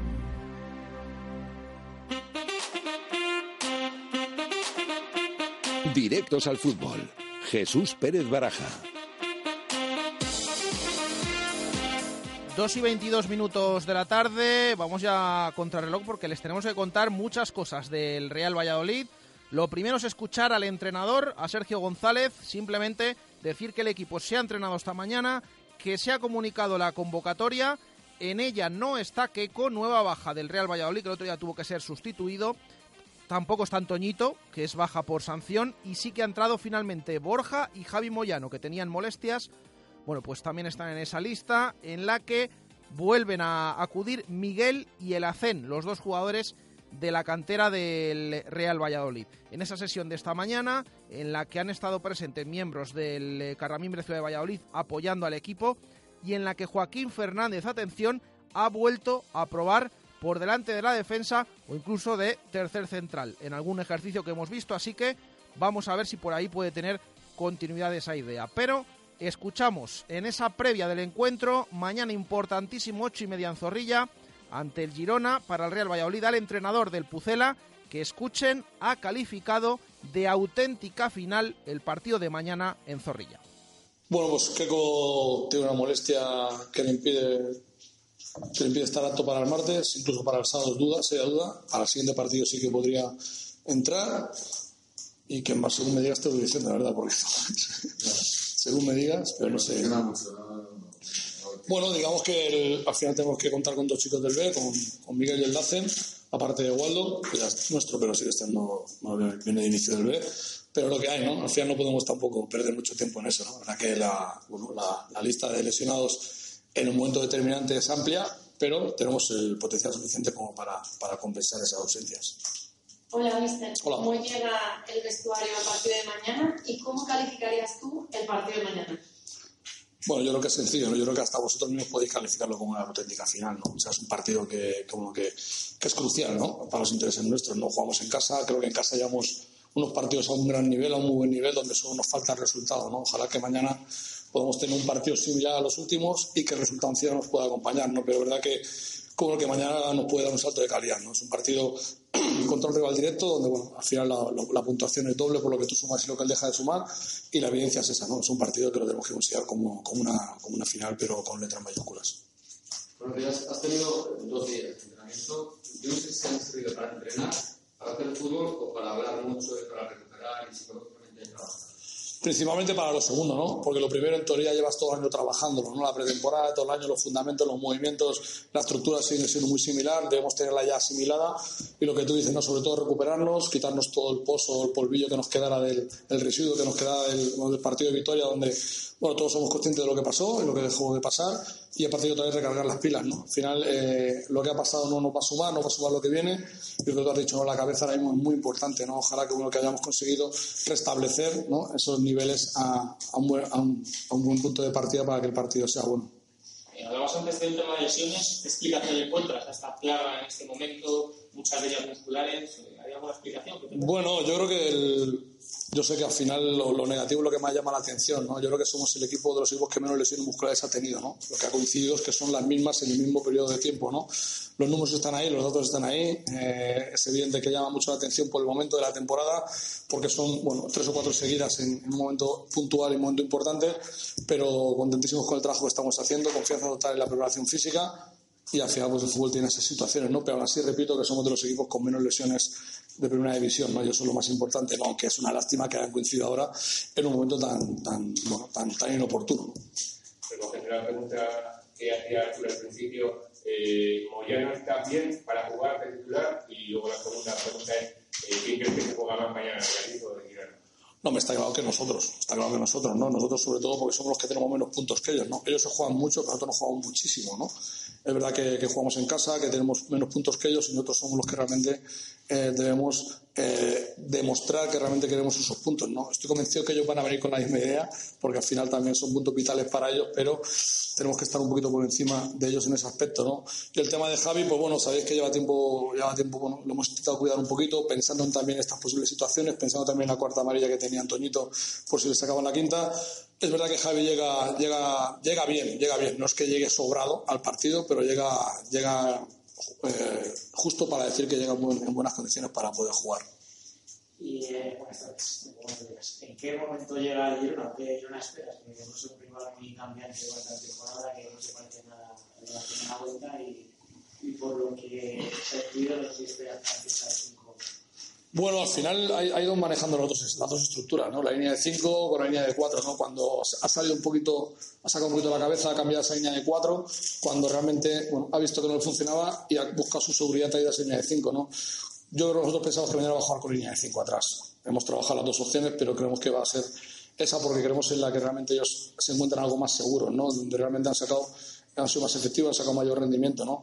A partir de ahí, eh, bueno, es lo que nosotros podemos hacer. ¿no? Yo creo que nosotros tenemos claro cómo atacarles, tenemos claro cómo afrontar ese N5, tenemos claro dónde podemos hacerles daño y sobre todo el, el fútbol va a ser muy importante, pero también va a ser muy importante la actitud y el hecho de no tener miedo a poder hacer según qué situaciones, no poder encarar uno contra uno, poder superar esa línea, poder hacer esa combinación, que luego defensivamente estés agresivo, estés intenso. Es importante también ellos el tema balón parado, los centímetros son muy importantes, ellos es un equipo perdón, que tiene el 40% de goles de balón parado, es una faceta en la que tenemos que estar fuertes. Es verdad que últimamente estamos muy fuertes en esa faceta. Creo que las dos trayectorias, tanto Sergio como Nano, han estado también mucha capacidad a la hora de sacar los balones, aparte de las marcas individuales. No tenemos que tener miedo a nada, ¿no? Eh, estamos bien, estamos convencidos de hacer un buen partido, vamos a ir por ello. ¿Hay algo especial por Estuario? No, al final el Cristian lo, lo, conocemos muy bien, lo hemos tenido como jugador. O sea, yo lo he tenido como compañero en el Levante, lo he tenido como jugador en el Español y sabemos cuáles son sus condiciones su capacidad de competir es brutal, eh, su juego aéreo sensacional y luego con los pies también maneja bien la situación, no futbolista con mucha experiencia, que para ellos es capital y bueno, tenemos que estar todos muy juntitos, los centrales muy atentos, los pilotes muy atentos para dejarle eh, poca movilidad. En Vitoria, la rueda de prensa, estuviste quizá más representar con eh, los errores que principalmente grande al límite. ¿Cómo se puede luchar eh, desde el banquillo contra esto? Y si es por los grandes que ocurran, porque son cosas que tú puedes eh, plantear un partido y a los dos minutos se va por el desagüe. Sí, hombre, desde el banquillo es complicado, ¿no? Porque al final ese tipo de situaciones es, es, difícil, ¿no? Pero en el día a día sí que se puede hacer, ¿no? Al final eso va con el futbolista, convencerle que tiene que estar activo, convencerle que tiene que estar intenso e intentar, bueno, eh, apoyarle, estar de su lado y darle las herramientas a nivel de liberarse de la cabeza, a nivel de vemos de que tiene que estar un poquito con más tensión, el calentamiento, la previa, eh, las, las conductas que él tenga para estar mucho más eh, metido en lo que es la faena. Pero bueno, de verdad que estamos cometiendo errores de Alevin B, lo sigo pensando. Eh, no solo futbolistas, incluso alguna vez nosotros también los hemos hecho. Si borramos eso, si borramos eso, tenemos que estar tranquilos porque nos vamos a salvar seguro. Hacemos Eh, pasa lo que pasa el otro día en Victoria, ¿te planteas o no, te, no hay planteamiento de cambiar otra vez de portero? Bueno, al final, el- el- actualmente en el fútbol moderno, el portero es como un jugador de campo, ¿no? Al final tú tienes dos laterales derechos, dos, dos laterales izquierdos, dos centra- cuatro centrales, y puedes jugar o puedes jugar otro, ¿no? Bueno, mañana veréis al final quién es el que acaba jugando. Sí, sí, dif- difícil, difícil por elegir el nombre, ¿no? Pero fácil porque los dos son dos grandísimos porteros, aunque bueno, es verdad que hemos tenido situaciones individuales un poco raras, pero confianza total en los dos, porque los dos para mí han- están entrando muy bien y están rindiendo a un buen nivel. Sergio, el, el Girona es el peor local, pero incluso que nosotros lo cualifica. Hostia, o sea, ha sonado un poco... No. No, no, está bien, está bien. No, lo que quiero decir es que eh, Mensajes positivos, Manchester. siempre es Eso es. positivo, pero lo que quiero decir es que eh, parece que a ellos les cuesta también llevar la iniciativa. No sé si mañana te planteas darle la iniciativa a ellos para asegurarse la labor, o tú eres de los que que el que ser protagonista en tu. No, aparte, o sea, aunque nosotros quisiéramos darle la pelota a ellos va a ser difícil, ¿no? Porque al final tú juegas en tu campo, tu campo te, te requiere eso, la gente nos va a animar, nos va a apretar, va a estar con nosotros, seguro que nos va a dar ese empuje y no podemos darles otra cosa que no sea intentar ir a por el partido, ¿no? Jugando en casa, ¿no? Entonces, eso va a facilitar que el Girona, lo que tú has dicho, ¿no? tiene mejores números de visitante, se encuentra cómodo, en los últimos, el balón de oxígeno que ha cogido ha sido los tres desplazamientos que tuvo a Madrid, donde sacó buenos resultados. Bueno, estamos pendientes de ello. Yo creo que el otro día también estuvimos muy bien en vigilancias defensivas, o sea, a la vez prácticamente no le dejamos correr, no le dejamos eh, un bloque muy fuerte, vigilancias muy buenas. Y mañana tenemos una cosa parecida, ¿no? O sea, Stuani se va a quedar arriba descolgado, Porto tiene esa, esa transición importante ofensiva con esa velocidad, ¿no? Con ese descaro cayendo a las zonas. Es importantísimo que el bloque ofensivo se encargue de atacar, de poder hacer una buena labor ofensiva y el bloque defensivo esté muy pendiente de esas vigilancias, ¿no? Eso va a ser importante de cara a lo que tú dices, ¿no? A que si nos roban la pelota no puedan conectar rápidamente con, con Porto, con Stuani, que realmente, bueno, les da ese oxígeno importante. El mensaje positivo, decías, el equipo es de los de abajo el que tiene más capacidad de reacción que está demostrando los partidos. Es capaz de dar la vuelta a marcadores. Pero tú eres preparado para dos retos. Lo primero, no empezar perdiendo, que pasa a menudo. Y lo segundo, en el caso de que se ponga por delante, saber conservar esa ventaja. Ojalá, no, yo sí que lo veo. Yo a priori yo veo el partido y nos imaginamos un escenario en el que lo que tú has dicho, nos ponemos por delante, somos capaces de ser consistentes, de ser sólidos y luego tenemos la posibilidad de incluso afianzarnos en ese resultado, ¿no? Pero el partido y el, y el directo del fútbol te va a dar esa sensación que tú dices, ¿no? Yo creo que es verdad que el otro día cualquier otro equipo con ese 2-0 en minuto 25 acaba 5-0, acaba 6-0, ¿no? O 4-0, ¿no? Y el equipo se reveló, el equipo sacó su espíritu y, bueno, eh, igualó e incluso pudo llevarse, lo pudimos llevar el partido, ¿no? Si quitamos eso, está claro que el equipo es, muy fuerte, ¿no? Pero ¿para qué es necesario que nos peguen dos, tres tortazos, ¿no? ¿Para qué es necesario encajar dos, tres golpes para poder ser tú mismo? No estamos trabajando en ser nosotros mismos sin tener la necesidad de recibir esos golpes, ¿no? Si lo conseguimos, yo estoy convencido de que estamos capacitados para hacerlo bien, ¿no? Y luego está claro que si nos ponemos por delante, que ojalá sea así, porque ese reto es mucho más sencillo que el otro, el de poder levantar el par resultado, ¿por qué no? Estoy convencido de que vamos a poder tener esa tranquilidad dentro de lo que es una tranquilidad de un partido tan difícil como para poder aguantarlo. El partido en Zorrilla, en teoría, eh, jugamos con 12. ¿Piensas que puede ser una zona de doble? Y el mensaje de la sería estar nosotros hasta el 90 y lo. Yo creo, yo siempre que hay un partido difícil, a mí me gusta jugarlo en casa, ¿no? Con los nuestros, en nuestro sitio, nuestros de local, y yo creo que a la gente no tenemos que decirles nada, ¿no? Yo creo que ellos mismos saben la importancia que tienen, saben de la importancia del partido y lo vamos a notar, ¿no? Yo creo que el mensaje simplemente es que nos acompañen, que sean uno más de nosotros y que ojalá pues eh, les podamos devolver todo ese apoyo que nos van a dar, ¿no? Yo estoy convencido que, que el partido en lo que es la previa la gente va a estar, va a estar con nosotros, va a saber de la importancia que tiene el partido, va a saber cuál es su rol, lo importante de su rol para los futbolistas, el hecho de poder empujarles, poder alientarles, poder estar con ellos, alentarles, perdón, y, y a partir de ahí, pues ojalá pues la comunión sea continua, ¿no? Y dure esos 90 minutos porque significará que estamos en buena sintonía y que las cosas están funcionando, ¿no? En caso de que no acaben de funcionar, yo estoy muy que mañana van a hacer una excepción y a pesar de que no acaben de encontrar que el equipo acabe de fluir, van a estar ahí, nos van a apoyar seguro porque saben que es la importancia que tiene el, el partido. ha habido partidos que ha reconocido el empate no, no estaba mal, de mañana es uno de esos los que el empate se contenta o, es ganar y ganar. Yo siempre, llevo aquí ya un año, siempre pienso en ganar el partido antes del, del mismo, ¿no? Al final, el directo del fútbol te da una situación distinta, ¿no? Pero nosotros planteamos el partido, cómo vamos a hacerlo, qué debemos hacerlo, cómo vamos a entrar por aquí, por dentro, cómo vamos a jugar por fuera, si cambio de orientación, filtrando pases, y siempre vemos que vamos a ganar, siempre, ¿no? Porque si no, no podemos plantear el partido de otra manera, ¿no?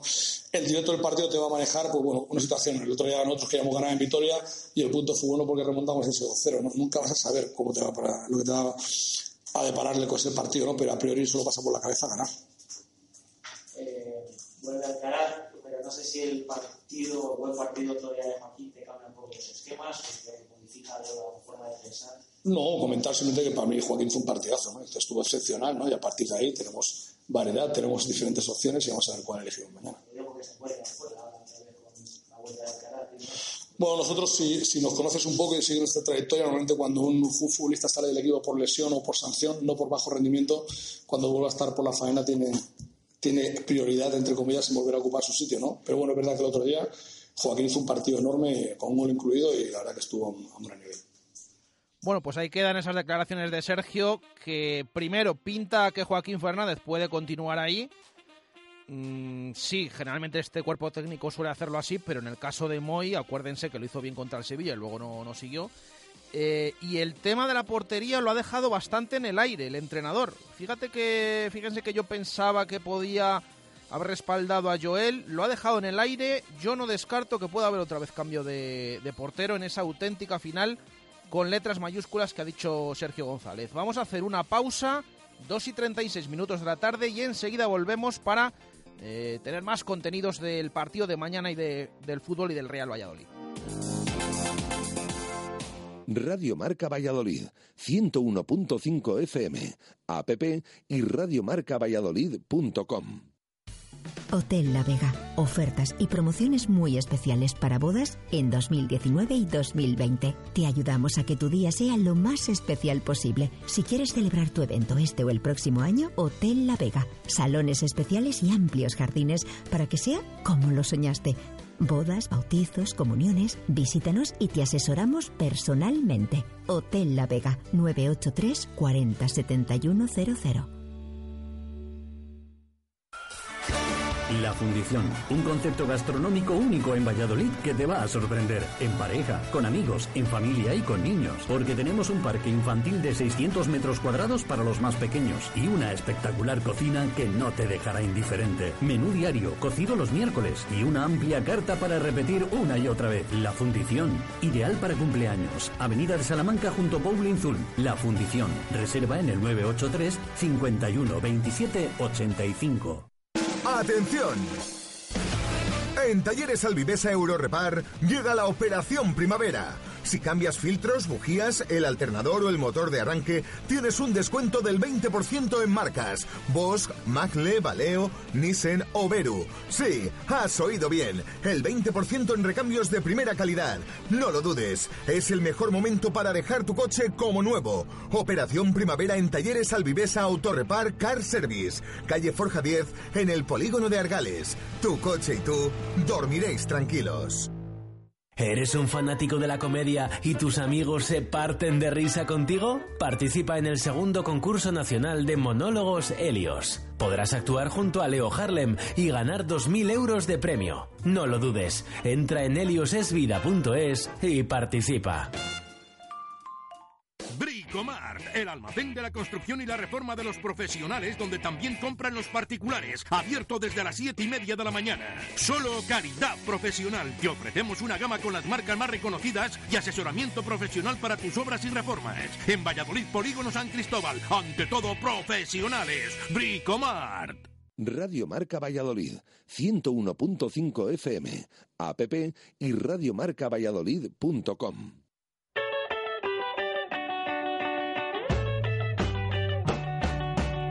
2 y 39 minutos eh, de la tarde. Eh, hay que hablar más del partido de mañana contra el Girona.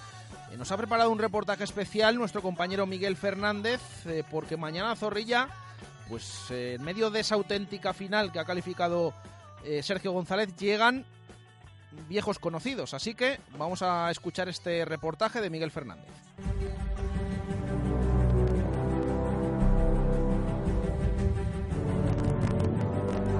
Saturno devorando a su hijo. Ese es el título del cuadro que el Real Valladolid necesita pintar mañana ante el Girona en un duelo con sabor a final. Sumar tres puntos ante el conjunto catalán no solo supondría superarlo en la tabla, salir del descenso y dar un golpe en la mesa. También significaría asestar un duro revés a los inquilinos del banquillo gerundense, que son historia viva del Pucela, Onésimo y sobre todo Eusebio Sacristán. El vallisoletano que hizo del fútbol arte, que ayudó a cincelar el primer título de la historia blanquivioleta y que tratará de impedir que sus paisanos le pinten la cara a su equipo.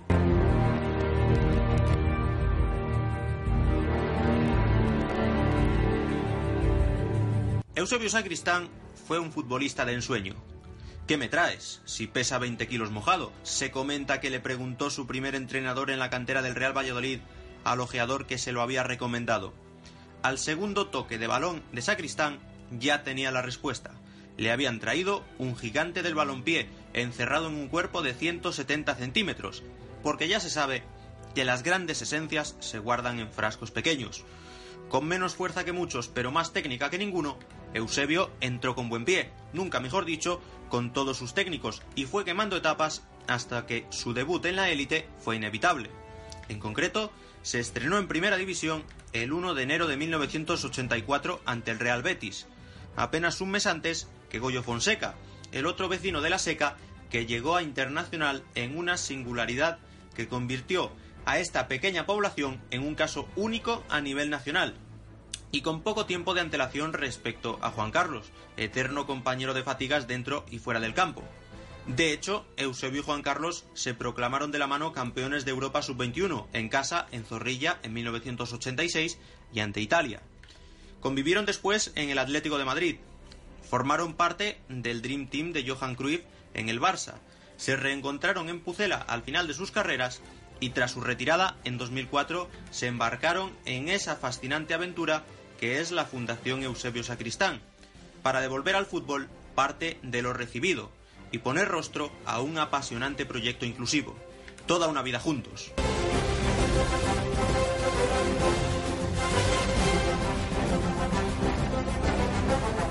Antes de todo eso, el catedrático de la SECA se pasó 19 años impartiendo magisterio por los terrenos de juego de España y dejando huella en lo profesional y en lo personal. En su primera temporada fue el cerebro del Real Valladolid en la conquista de la histórica Copa de la Liga de 1984 ante el Atlético de Madrid. El juego cerebral y el talento para mover los hilos de su equipo desde el centro del campo se tradujeron en éxitos para el Pucela desde el primer momento, y no pasaron desapercibidos durante demasiado tiempo para los más poderosos del país. En concreto, cuatro cursos, los que tardó el Atlético de Madrid en reclutarlo, ya como internacional absoluto. Posiblemente más que ahora, pero siempre menos de lo deseable. Aunque su estancia a orillas del Manzanares fue la anécdota y su etapa con Johan Cruyff, la categoría.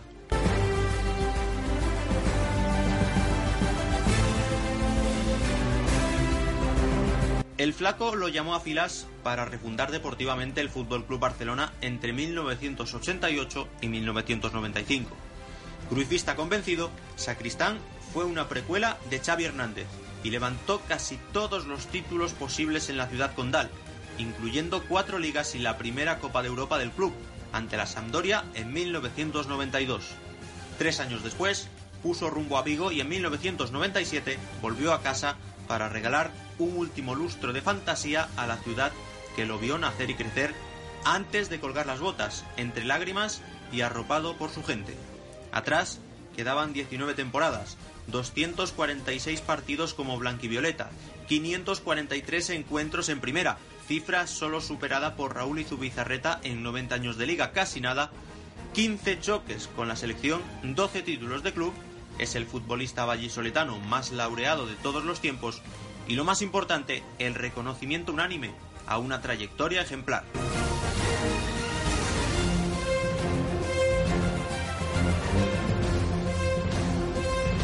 Si el nombre de Eusebio como futbolista está ligado a Valladolid, como entrenador no ha sido tanto así. dio sus primeros pasos enrolado en el cuerpo técnico de Frank Rijkaard en el Barça entre 2003 y 2008 y como quien tuvo retuvo, contribuyó desde su posición a la segunda Copa de Europa culé, ante el Arsenal en 2006. Acto seguido, comenzó su andadura como primer entrenador con objetivos bien distintos en otro de los equipos en los que militó como jugador, el Celta. Salvó a los vigueses del descenso a Segunda B con la inestimable colaboración de un tal Iago Aspas, héroe contra el Alavés. Sacristán llevó a cabo una importante labor no siempre reconocida, la de promocionar a canteranos que garantizaran el futuro sostenible de una entidad en apuros económicos. Así fue como se asentaron en el primer equipo gallego el propio Aspas, que no necesita presentación, o un portero que en especial en estos días también le resulta de lo más familiar a la afición pucelana, Joel Rodríguez. La senda de Eusebio como formador prosiguió en el Barça B, donde continuó inculcando fútbol y valores entre 2011 y 2015. Logró la mejor clasificación histórica del filial, el tercer puesto en Segunda División A en 2014, pero la situación empeoró a la campaña siguiente. El 7-0 encajado en Zorrilla fue una estocada de la que no se recuperó, aparte de una de las dos derrotas de Eusebio como técnico en sus visitas al Real Valladolid. La otra se produjo en 2011, aunque el de la Seca también salió victorioso en una ocasión, en su siguiente banquillo, el de la Real Sociedad, a la que llevaría Europa.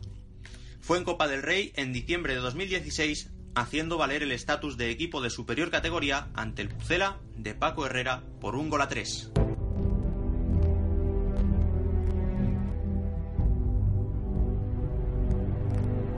División de resultados y sensaciones de Sacristán como preparador. División de marcadores, cuando Eusebio ha regresado a orillas del Pisuerga. Y el que os habla, claro, como miembro de su fundación, tendrá el corazón dividido en la final de mañana. A estas alturas hay que ser sincero. Uno ya no sabe si ir con el Pucela o con el Real Valladolid. 2 y 46 minutos de la tarde. Bueno, pues fantástico ese reportaje, como siempre, de Miguel Fernández. ¿eh? Ha dejado ahí la duda final. Ya lo han escuchado. Tiene dudas entre el Pucela y el Real Valladolid. Hacemos una pausa y dedicamos estos últimos minutos de directo Marca Valladolid de hoy a una rápida tertulia, ya que mañana no tenemos eh, programa. Pausa y volvemos. Radio Marca Valladolid, 101.5 FM, app y radiomarcavalladolid.com. ¿Necesitas equipación para tu equipo? En Helios te la regalamos. Si formas parte de un equipo de fútbol, fútbol sala, baloncesto, balonmano o voleibol de la categoría Benjamín, alevino e infantil, no lo dudes. Entra en heliosesvida.es y participa. Bodega La Nieta, un lugar típico y confortable donde disfrutar de una suculenta comida tradicional. Asados de lechazo de la zona en horno de leña y unos exquisitos chuletones de carne roja. Bodega La Nieta en Fuensaldaña. Maestros en la cocina de siempre. Joyería José Carlos te ofrece alianzas de boda y anillos de compromiso exclusivos para ti. Exclusivos porque contamos con taller propio y diseñamos tu alianza como más te guste, con un diamante de oro blanco rosa, bicolor o clásica, fabricación propia y sin intermediarios. Precios sin competencia. Joyería José Carlos, calle Angustias 5, junto al Teatro Calderón.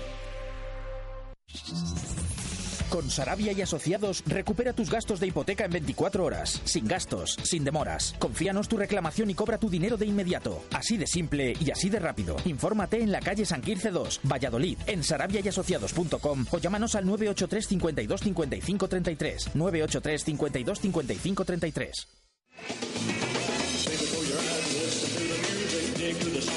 En Neumáticos Esgueva apostamos por un 3-4-3 para jugar nuestros partidos. ¿Por qué este planteamiento? El primer 3 por el triángulo de seguridad. Neumáticos, frenos y dirección. El 4 porque queremos entrenar a los cuatro neumáticos de tu coche. El último 3 es el del triángulo de emergencia para imprevistos. ¿Te unes a nuestra táctica 343? Ven a conocernos al polígono de San Cristóbal, calle Topacio 21, Neumáticos Esgueva. Radio Marca Valladolid, 101.5 FM, app y radiomarcavalladolid.com.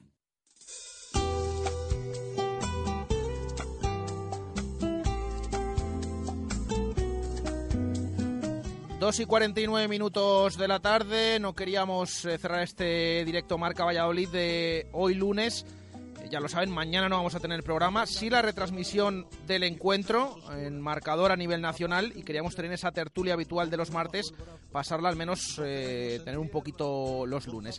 Eh, saludamos a los compañeros que nos acompañan hoy, eh, como por ejemplo Chus Rodríguez, ¿qué tal? Buenas tardes.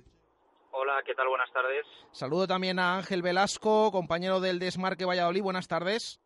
¿Qué tal? Muy buenas. Y también a Juan Ampardal, compañero del norte de Castilla. ¿Qué tal, Juana? Buenas tardes.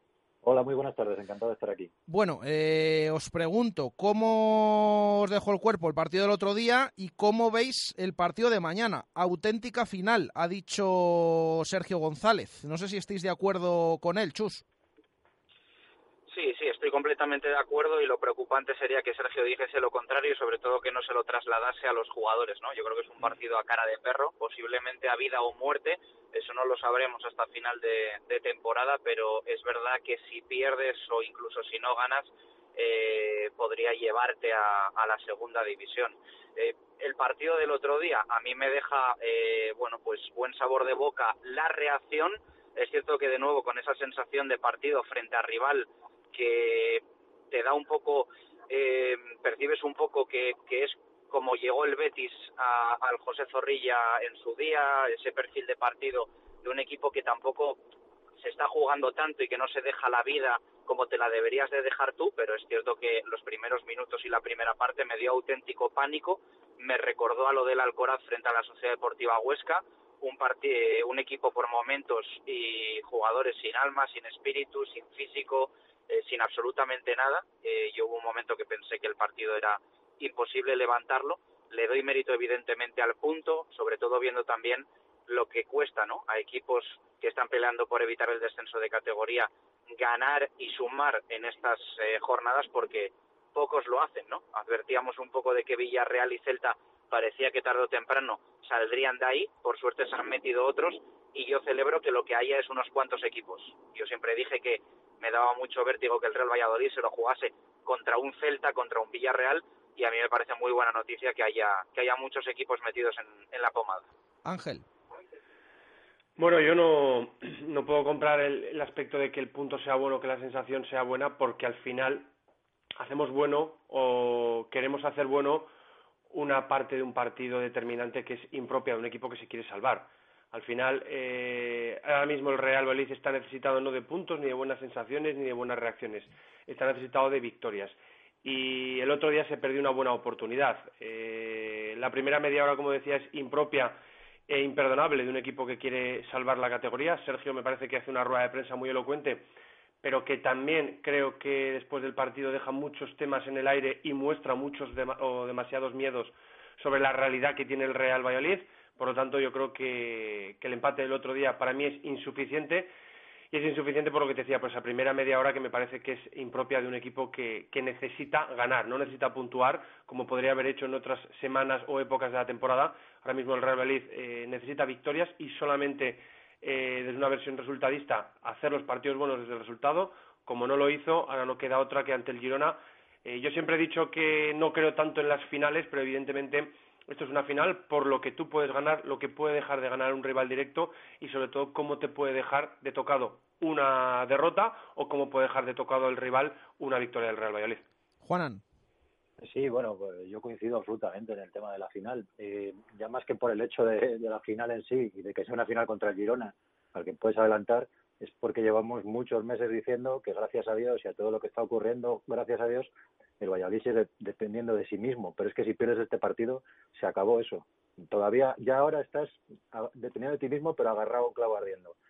Y si pierdes este partido, ni dependes de ti mismo ya. O sea, tienes que hacerlo bastante mejor que los equipos que tienes por encima. Global es una final absoluta. Y luego sí que me preocupa el hecho del partido del otro día. Me preocupa porque este equipo, haciendo grandes partidos, no logra grandes resultados pero el problema no es, no es ese, es que muchos de esos, de esa cosa de no lograr grandes resultados es por errores propios.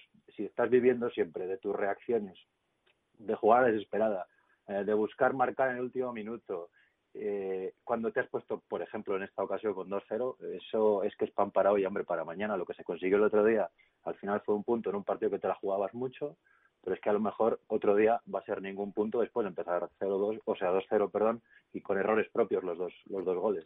Acabamos de escuchar esa rueda de prensa previa de Sergio al partido de mañana. Eh, se le ha preguntado por determinados nombres propios, pero también, entre ellos, por supuesto, el de Joaquín Fernández, que os pregunto, no sé si el otro día os sorprendió y sobre todo qué valoración hacéis de su partido. Da a entender el entrenador que va a continuar, quiero que, lo valoréis también, eh, esta posible decisión, y también del portero. Para mí ha dejado muy abierta la puerta a un posible cambio. Yo me esperaba que hoy Sergio en sala de prensa respaldara a Joel y dijera que iba a ser el portero de aquí a final. No ha sido así. Yo no sé si pensáis que puede haber otra vez eh, cambio en la, en la portería y que vuelva Masip. Chus.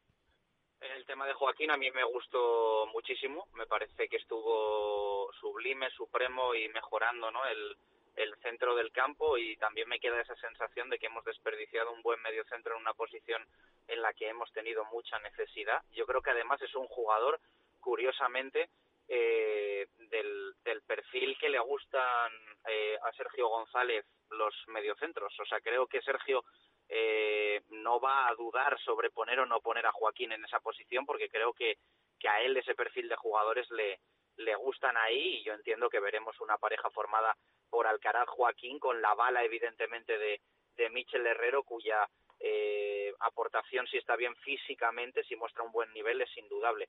Y el otro tema, mm, bueno, eh, a mí el otro día me dejó helado, ¿no? Lo de Joel en el arranque del partido.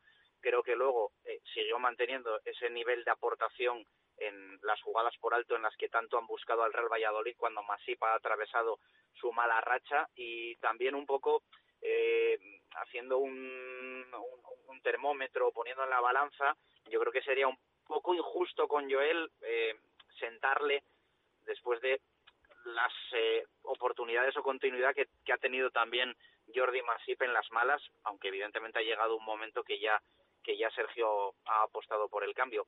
A mí me sorprendería un nuevo cambio de portero, porque yo creo que Joel, es cierto que no tuvo mucho más trabajo, pero más allá de esa pifia, que lo es, un error garrafal que un portero de primera división no puede cometer nunca, pues yo creo que su actuación, eh, mm, insisto, más allá de ese tema puntual, eh, no fue no fue negativa, si bien evidentemente eh, el, suspenso se lo lleva por por esa por esa burrada de jugada, vamos. A mí me pareció que estuvo muy inseguro, a lo mejor propiciado por, por esa primera jugada, luego el segundo gol también, a mí me pareció que estuvo muy inseguro durante todo el partido, él y la defensa, ¿eh? no, solo, no solo él. Eh, Ángel, no sé qué opinas de Joaquín y del tema de la portería. Hombre, eh, como tú dices, la inseguridad, evidentemente, cuando en un partido, en tu segundo partido con un equipo, cometes ese fallo tan grosero, evidentemente la, la situación te deja muy tocado y es difícil que puedas remar a favor de, la situación. Pero eh, a mí ya me dejó dudas Sergio cuando se le preguntó en Vitoria por Joel, a mí ya me ofreció dudas que fuera a continuar y yo ahora mismo estaría convencido que va a volver a poner a Masip y al final lo que vivimos no fue una desconfianza en Masip, sino eh, si se produce este regreso del portero catalán a la titularidad, sí que será una forma de haberle cuidado, haberle eh, tapado un poco en los momentos más difíciles porque creo que era lo que él necesitaba y demostraría que la confianza del cuerpo técnico siempre ha estado en Jordi Masip y que esto no fue un castigo, sino que fue, como decía anteriormente, una forma de cuidarle y protegerle.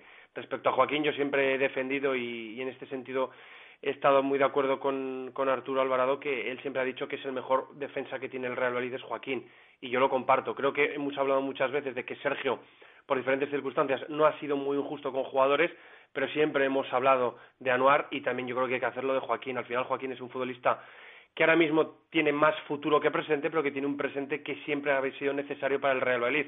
En la época en la que el equipo estaba tan rodado en aquellos meses de octubre y noviembre, quizás no, pero luego sí que en el centro del campo, o también, ¿por qué no?, en el centro de la defensa, yo creo que Joaquín ha hecho méritos en las oportunidades que ha tenido para sentar a más de un jugador de esos importantes.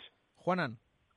Eh, sí, eh, a mí en ambos casos, tanto el tema de Joel como el de Joaquín, mm, tengo unas sensaciones de lo que yo creía que iba a pasar y otras que me ha dejado la rueda de prensa de Sergio. Eh, por el lado de Joaquín, hizo un auténtico partidazo, pese a que me, me sorprendió muchísimo que entrara de inicio con Borja y Joaquín en el centro del campo. Me pareció increíble y no me lo esperaría nunca, pero lo hizo muy bien Joaquín. Pero creo que no va a jugar, porque no veo al Valladolid jugando con dos medios centros que sean Joaquín y Alcaraz, o incluso con tres Joaquín Alcaraz Mitchell, no sé, no lo veo. Y luego el tema de, de Joel, me, me, pasa lo mismo, ¿no? Mi sensación era que para reforzar esa figura de Joel, no castigarle por lo ocurrido el otro día, incluso no hacerle daño de alguna manera, digamos, iba a mantener a Joel, pero después de que, como tú bien has dicho, no haya cerrado el tema hoy en rueda de prensa, creo que lo va a cambiar, porque la misma pregunta se le hicieron con Masip y no lo cerró y cambió a Joel, hacia, y puso a Joel. Y esta vez la misma pregunta no la ha cerrado, yo creo que va a cambiar y va a poner a Masip. Eh, os hago una última pregunta rapidísima para cerrar. El tema de los lesionados. Cada vez tiene más el Real Valladolid. Keco no ha entrado en la convocatoria. La pasada semana, Anuar, eh, Verde. Eh, se le ha preguntado a Sergio, tanto en Vitoria le preguntamos como esta mañana en sala de prensa, y dice que es de los equipos que menos lesionados tienen y la temporada anterior tuvo más. Eh, no sé cómo valoráis este asunto, Chus.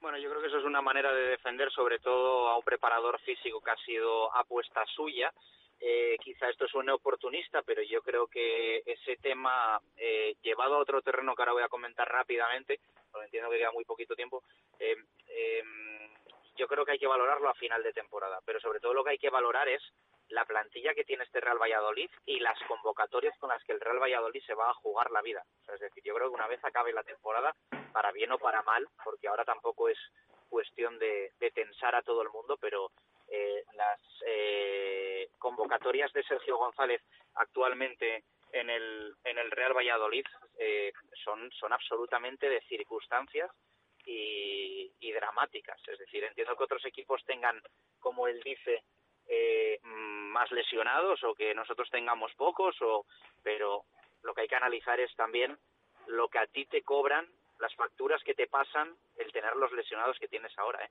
Yo creo que el Real Valladolid está haciendo convocatorias eh, que no hemos visto ni en segunda división en algunos casos y en algunos puestos. O sea, a mí me parecen convocatorias de un equipo, o sea, como si estuviese ahora mismo en una situación económica dramática, lamentable, o sea, me parece que roza la convocatoria del Real Valladolid para el partido de mañana o del otro día en Vitoria lo aceptable para, para primera división, aunque suene durísimo. Ángel. Bueno, en esta misma circunstancia descendió el Real Valladolid de Juan Ignacio Martínez. Recuerdo que aquel año se fue muy crítico también con la preparación física y creo que el propio Sergio, creo que es pregunta tuya Jesús el otro día, muestra el mayor miedo que tiene. Cuando tú ante una pregunta como la que tú hiciste de, eh, respondes a la defensiva. Eso es, eso es, eso es. Ahí es que ya... yo le pregunto qué tiene Keco y cuántos contratiempos está sufriendo claro, el Valladolid. Yo lo lo que te- orienta lo- ya esto. Ahí es donde yo voy cuando decía anteriormente que veo muchos miedos en el discurso de Sergio eh, González. Y voy a esto. eh, él se ve señalado. Antes de que se le pregunte, él ya se le ve señalado. Al final, cuando un equipo está tan tensionado, yo recuerdo hace muchos años que un, exfutbolista del Real Madrid como Chus Herrero se analizaba por qué se lesionaba tanto cuando jugaba en inicio en el Real Zaragoza.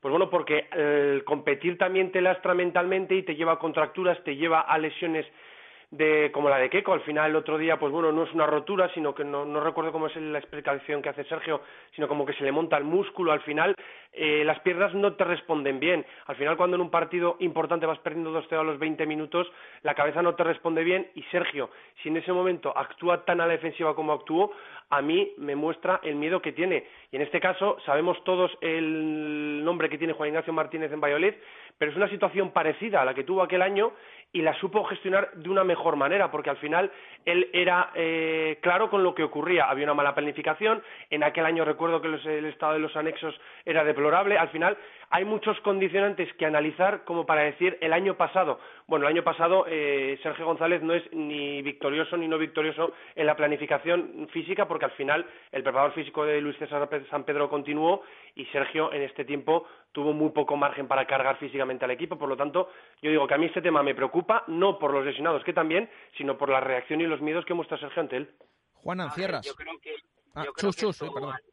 No, yo, yo creo, Ángel, que él sabe y en el club saben que el entorno está hablando de Fran Alberti y de lo que pasó en verano y ellos quieren poner números de lesionados encima de la mesa. O sea, yo creo que está bastante claro. Cosa que se ha hablado desde verano, ¿eh? que hemos hablado desde verano este tema. De, a lo mejor no ahora sale otra vez a colación, pero que ya lo dijimos en su día, el tema de Fran Albert y, que, y de que habían pasado dos temporadas casi sin lesionados el Real Valladolid.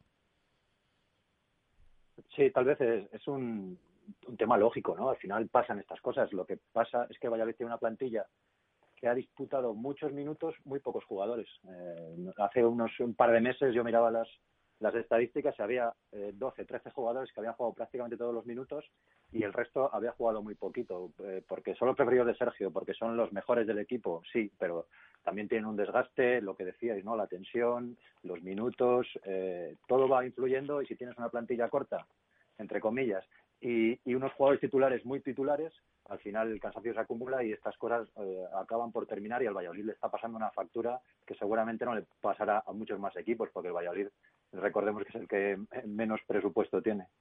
Bueno, pues vamos a ver qué sucede finalmente en ese encuentro de mañana, esa auténtica final que ha calificado Sergio González contra el Girona con todos estos condicionantes. Gracias, Chus. Un abrazo, chao. Gracias, Ángel. Un abrazo, Jesús. Gracias, eh, Juanan. Un placer, hasta luego. Bueno, lo dejamos aquí, nos hemos pasado un pelín, pedimos eh, disculpas. Eh, digo rápidamente, los ganadores de los sorteos eh, se lleva esa revisión de automóvil y también estuche de vino. El oyente, un oyente que se llama Luis91RC, así que nos pondremos en contacto con él para que nos dé sus datos. Joaquín Fernández elegido con el 75%, jugador con más fe del Real Valladolid en Vitoria. Y ahora vamos con el titular Menade. Eh, digo los nominados y elige hoy Víctor. El primero dice Torrija y Resurrección.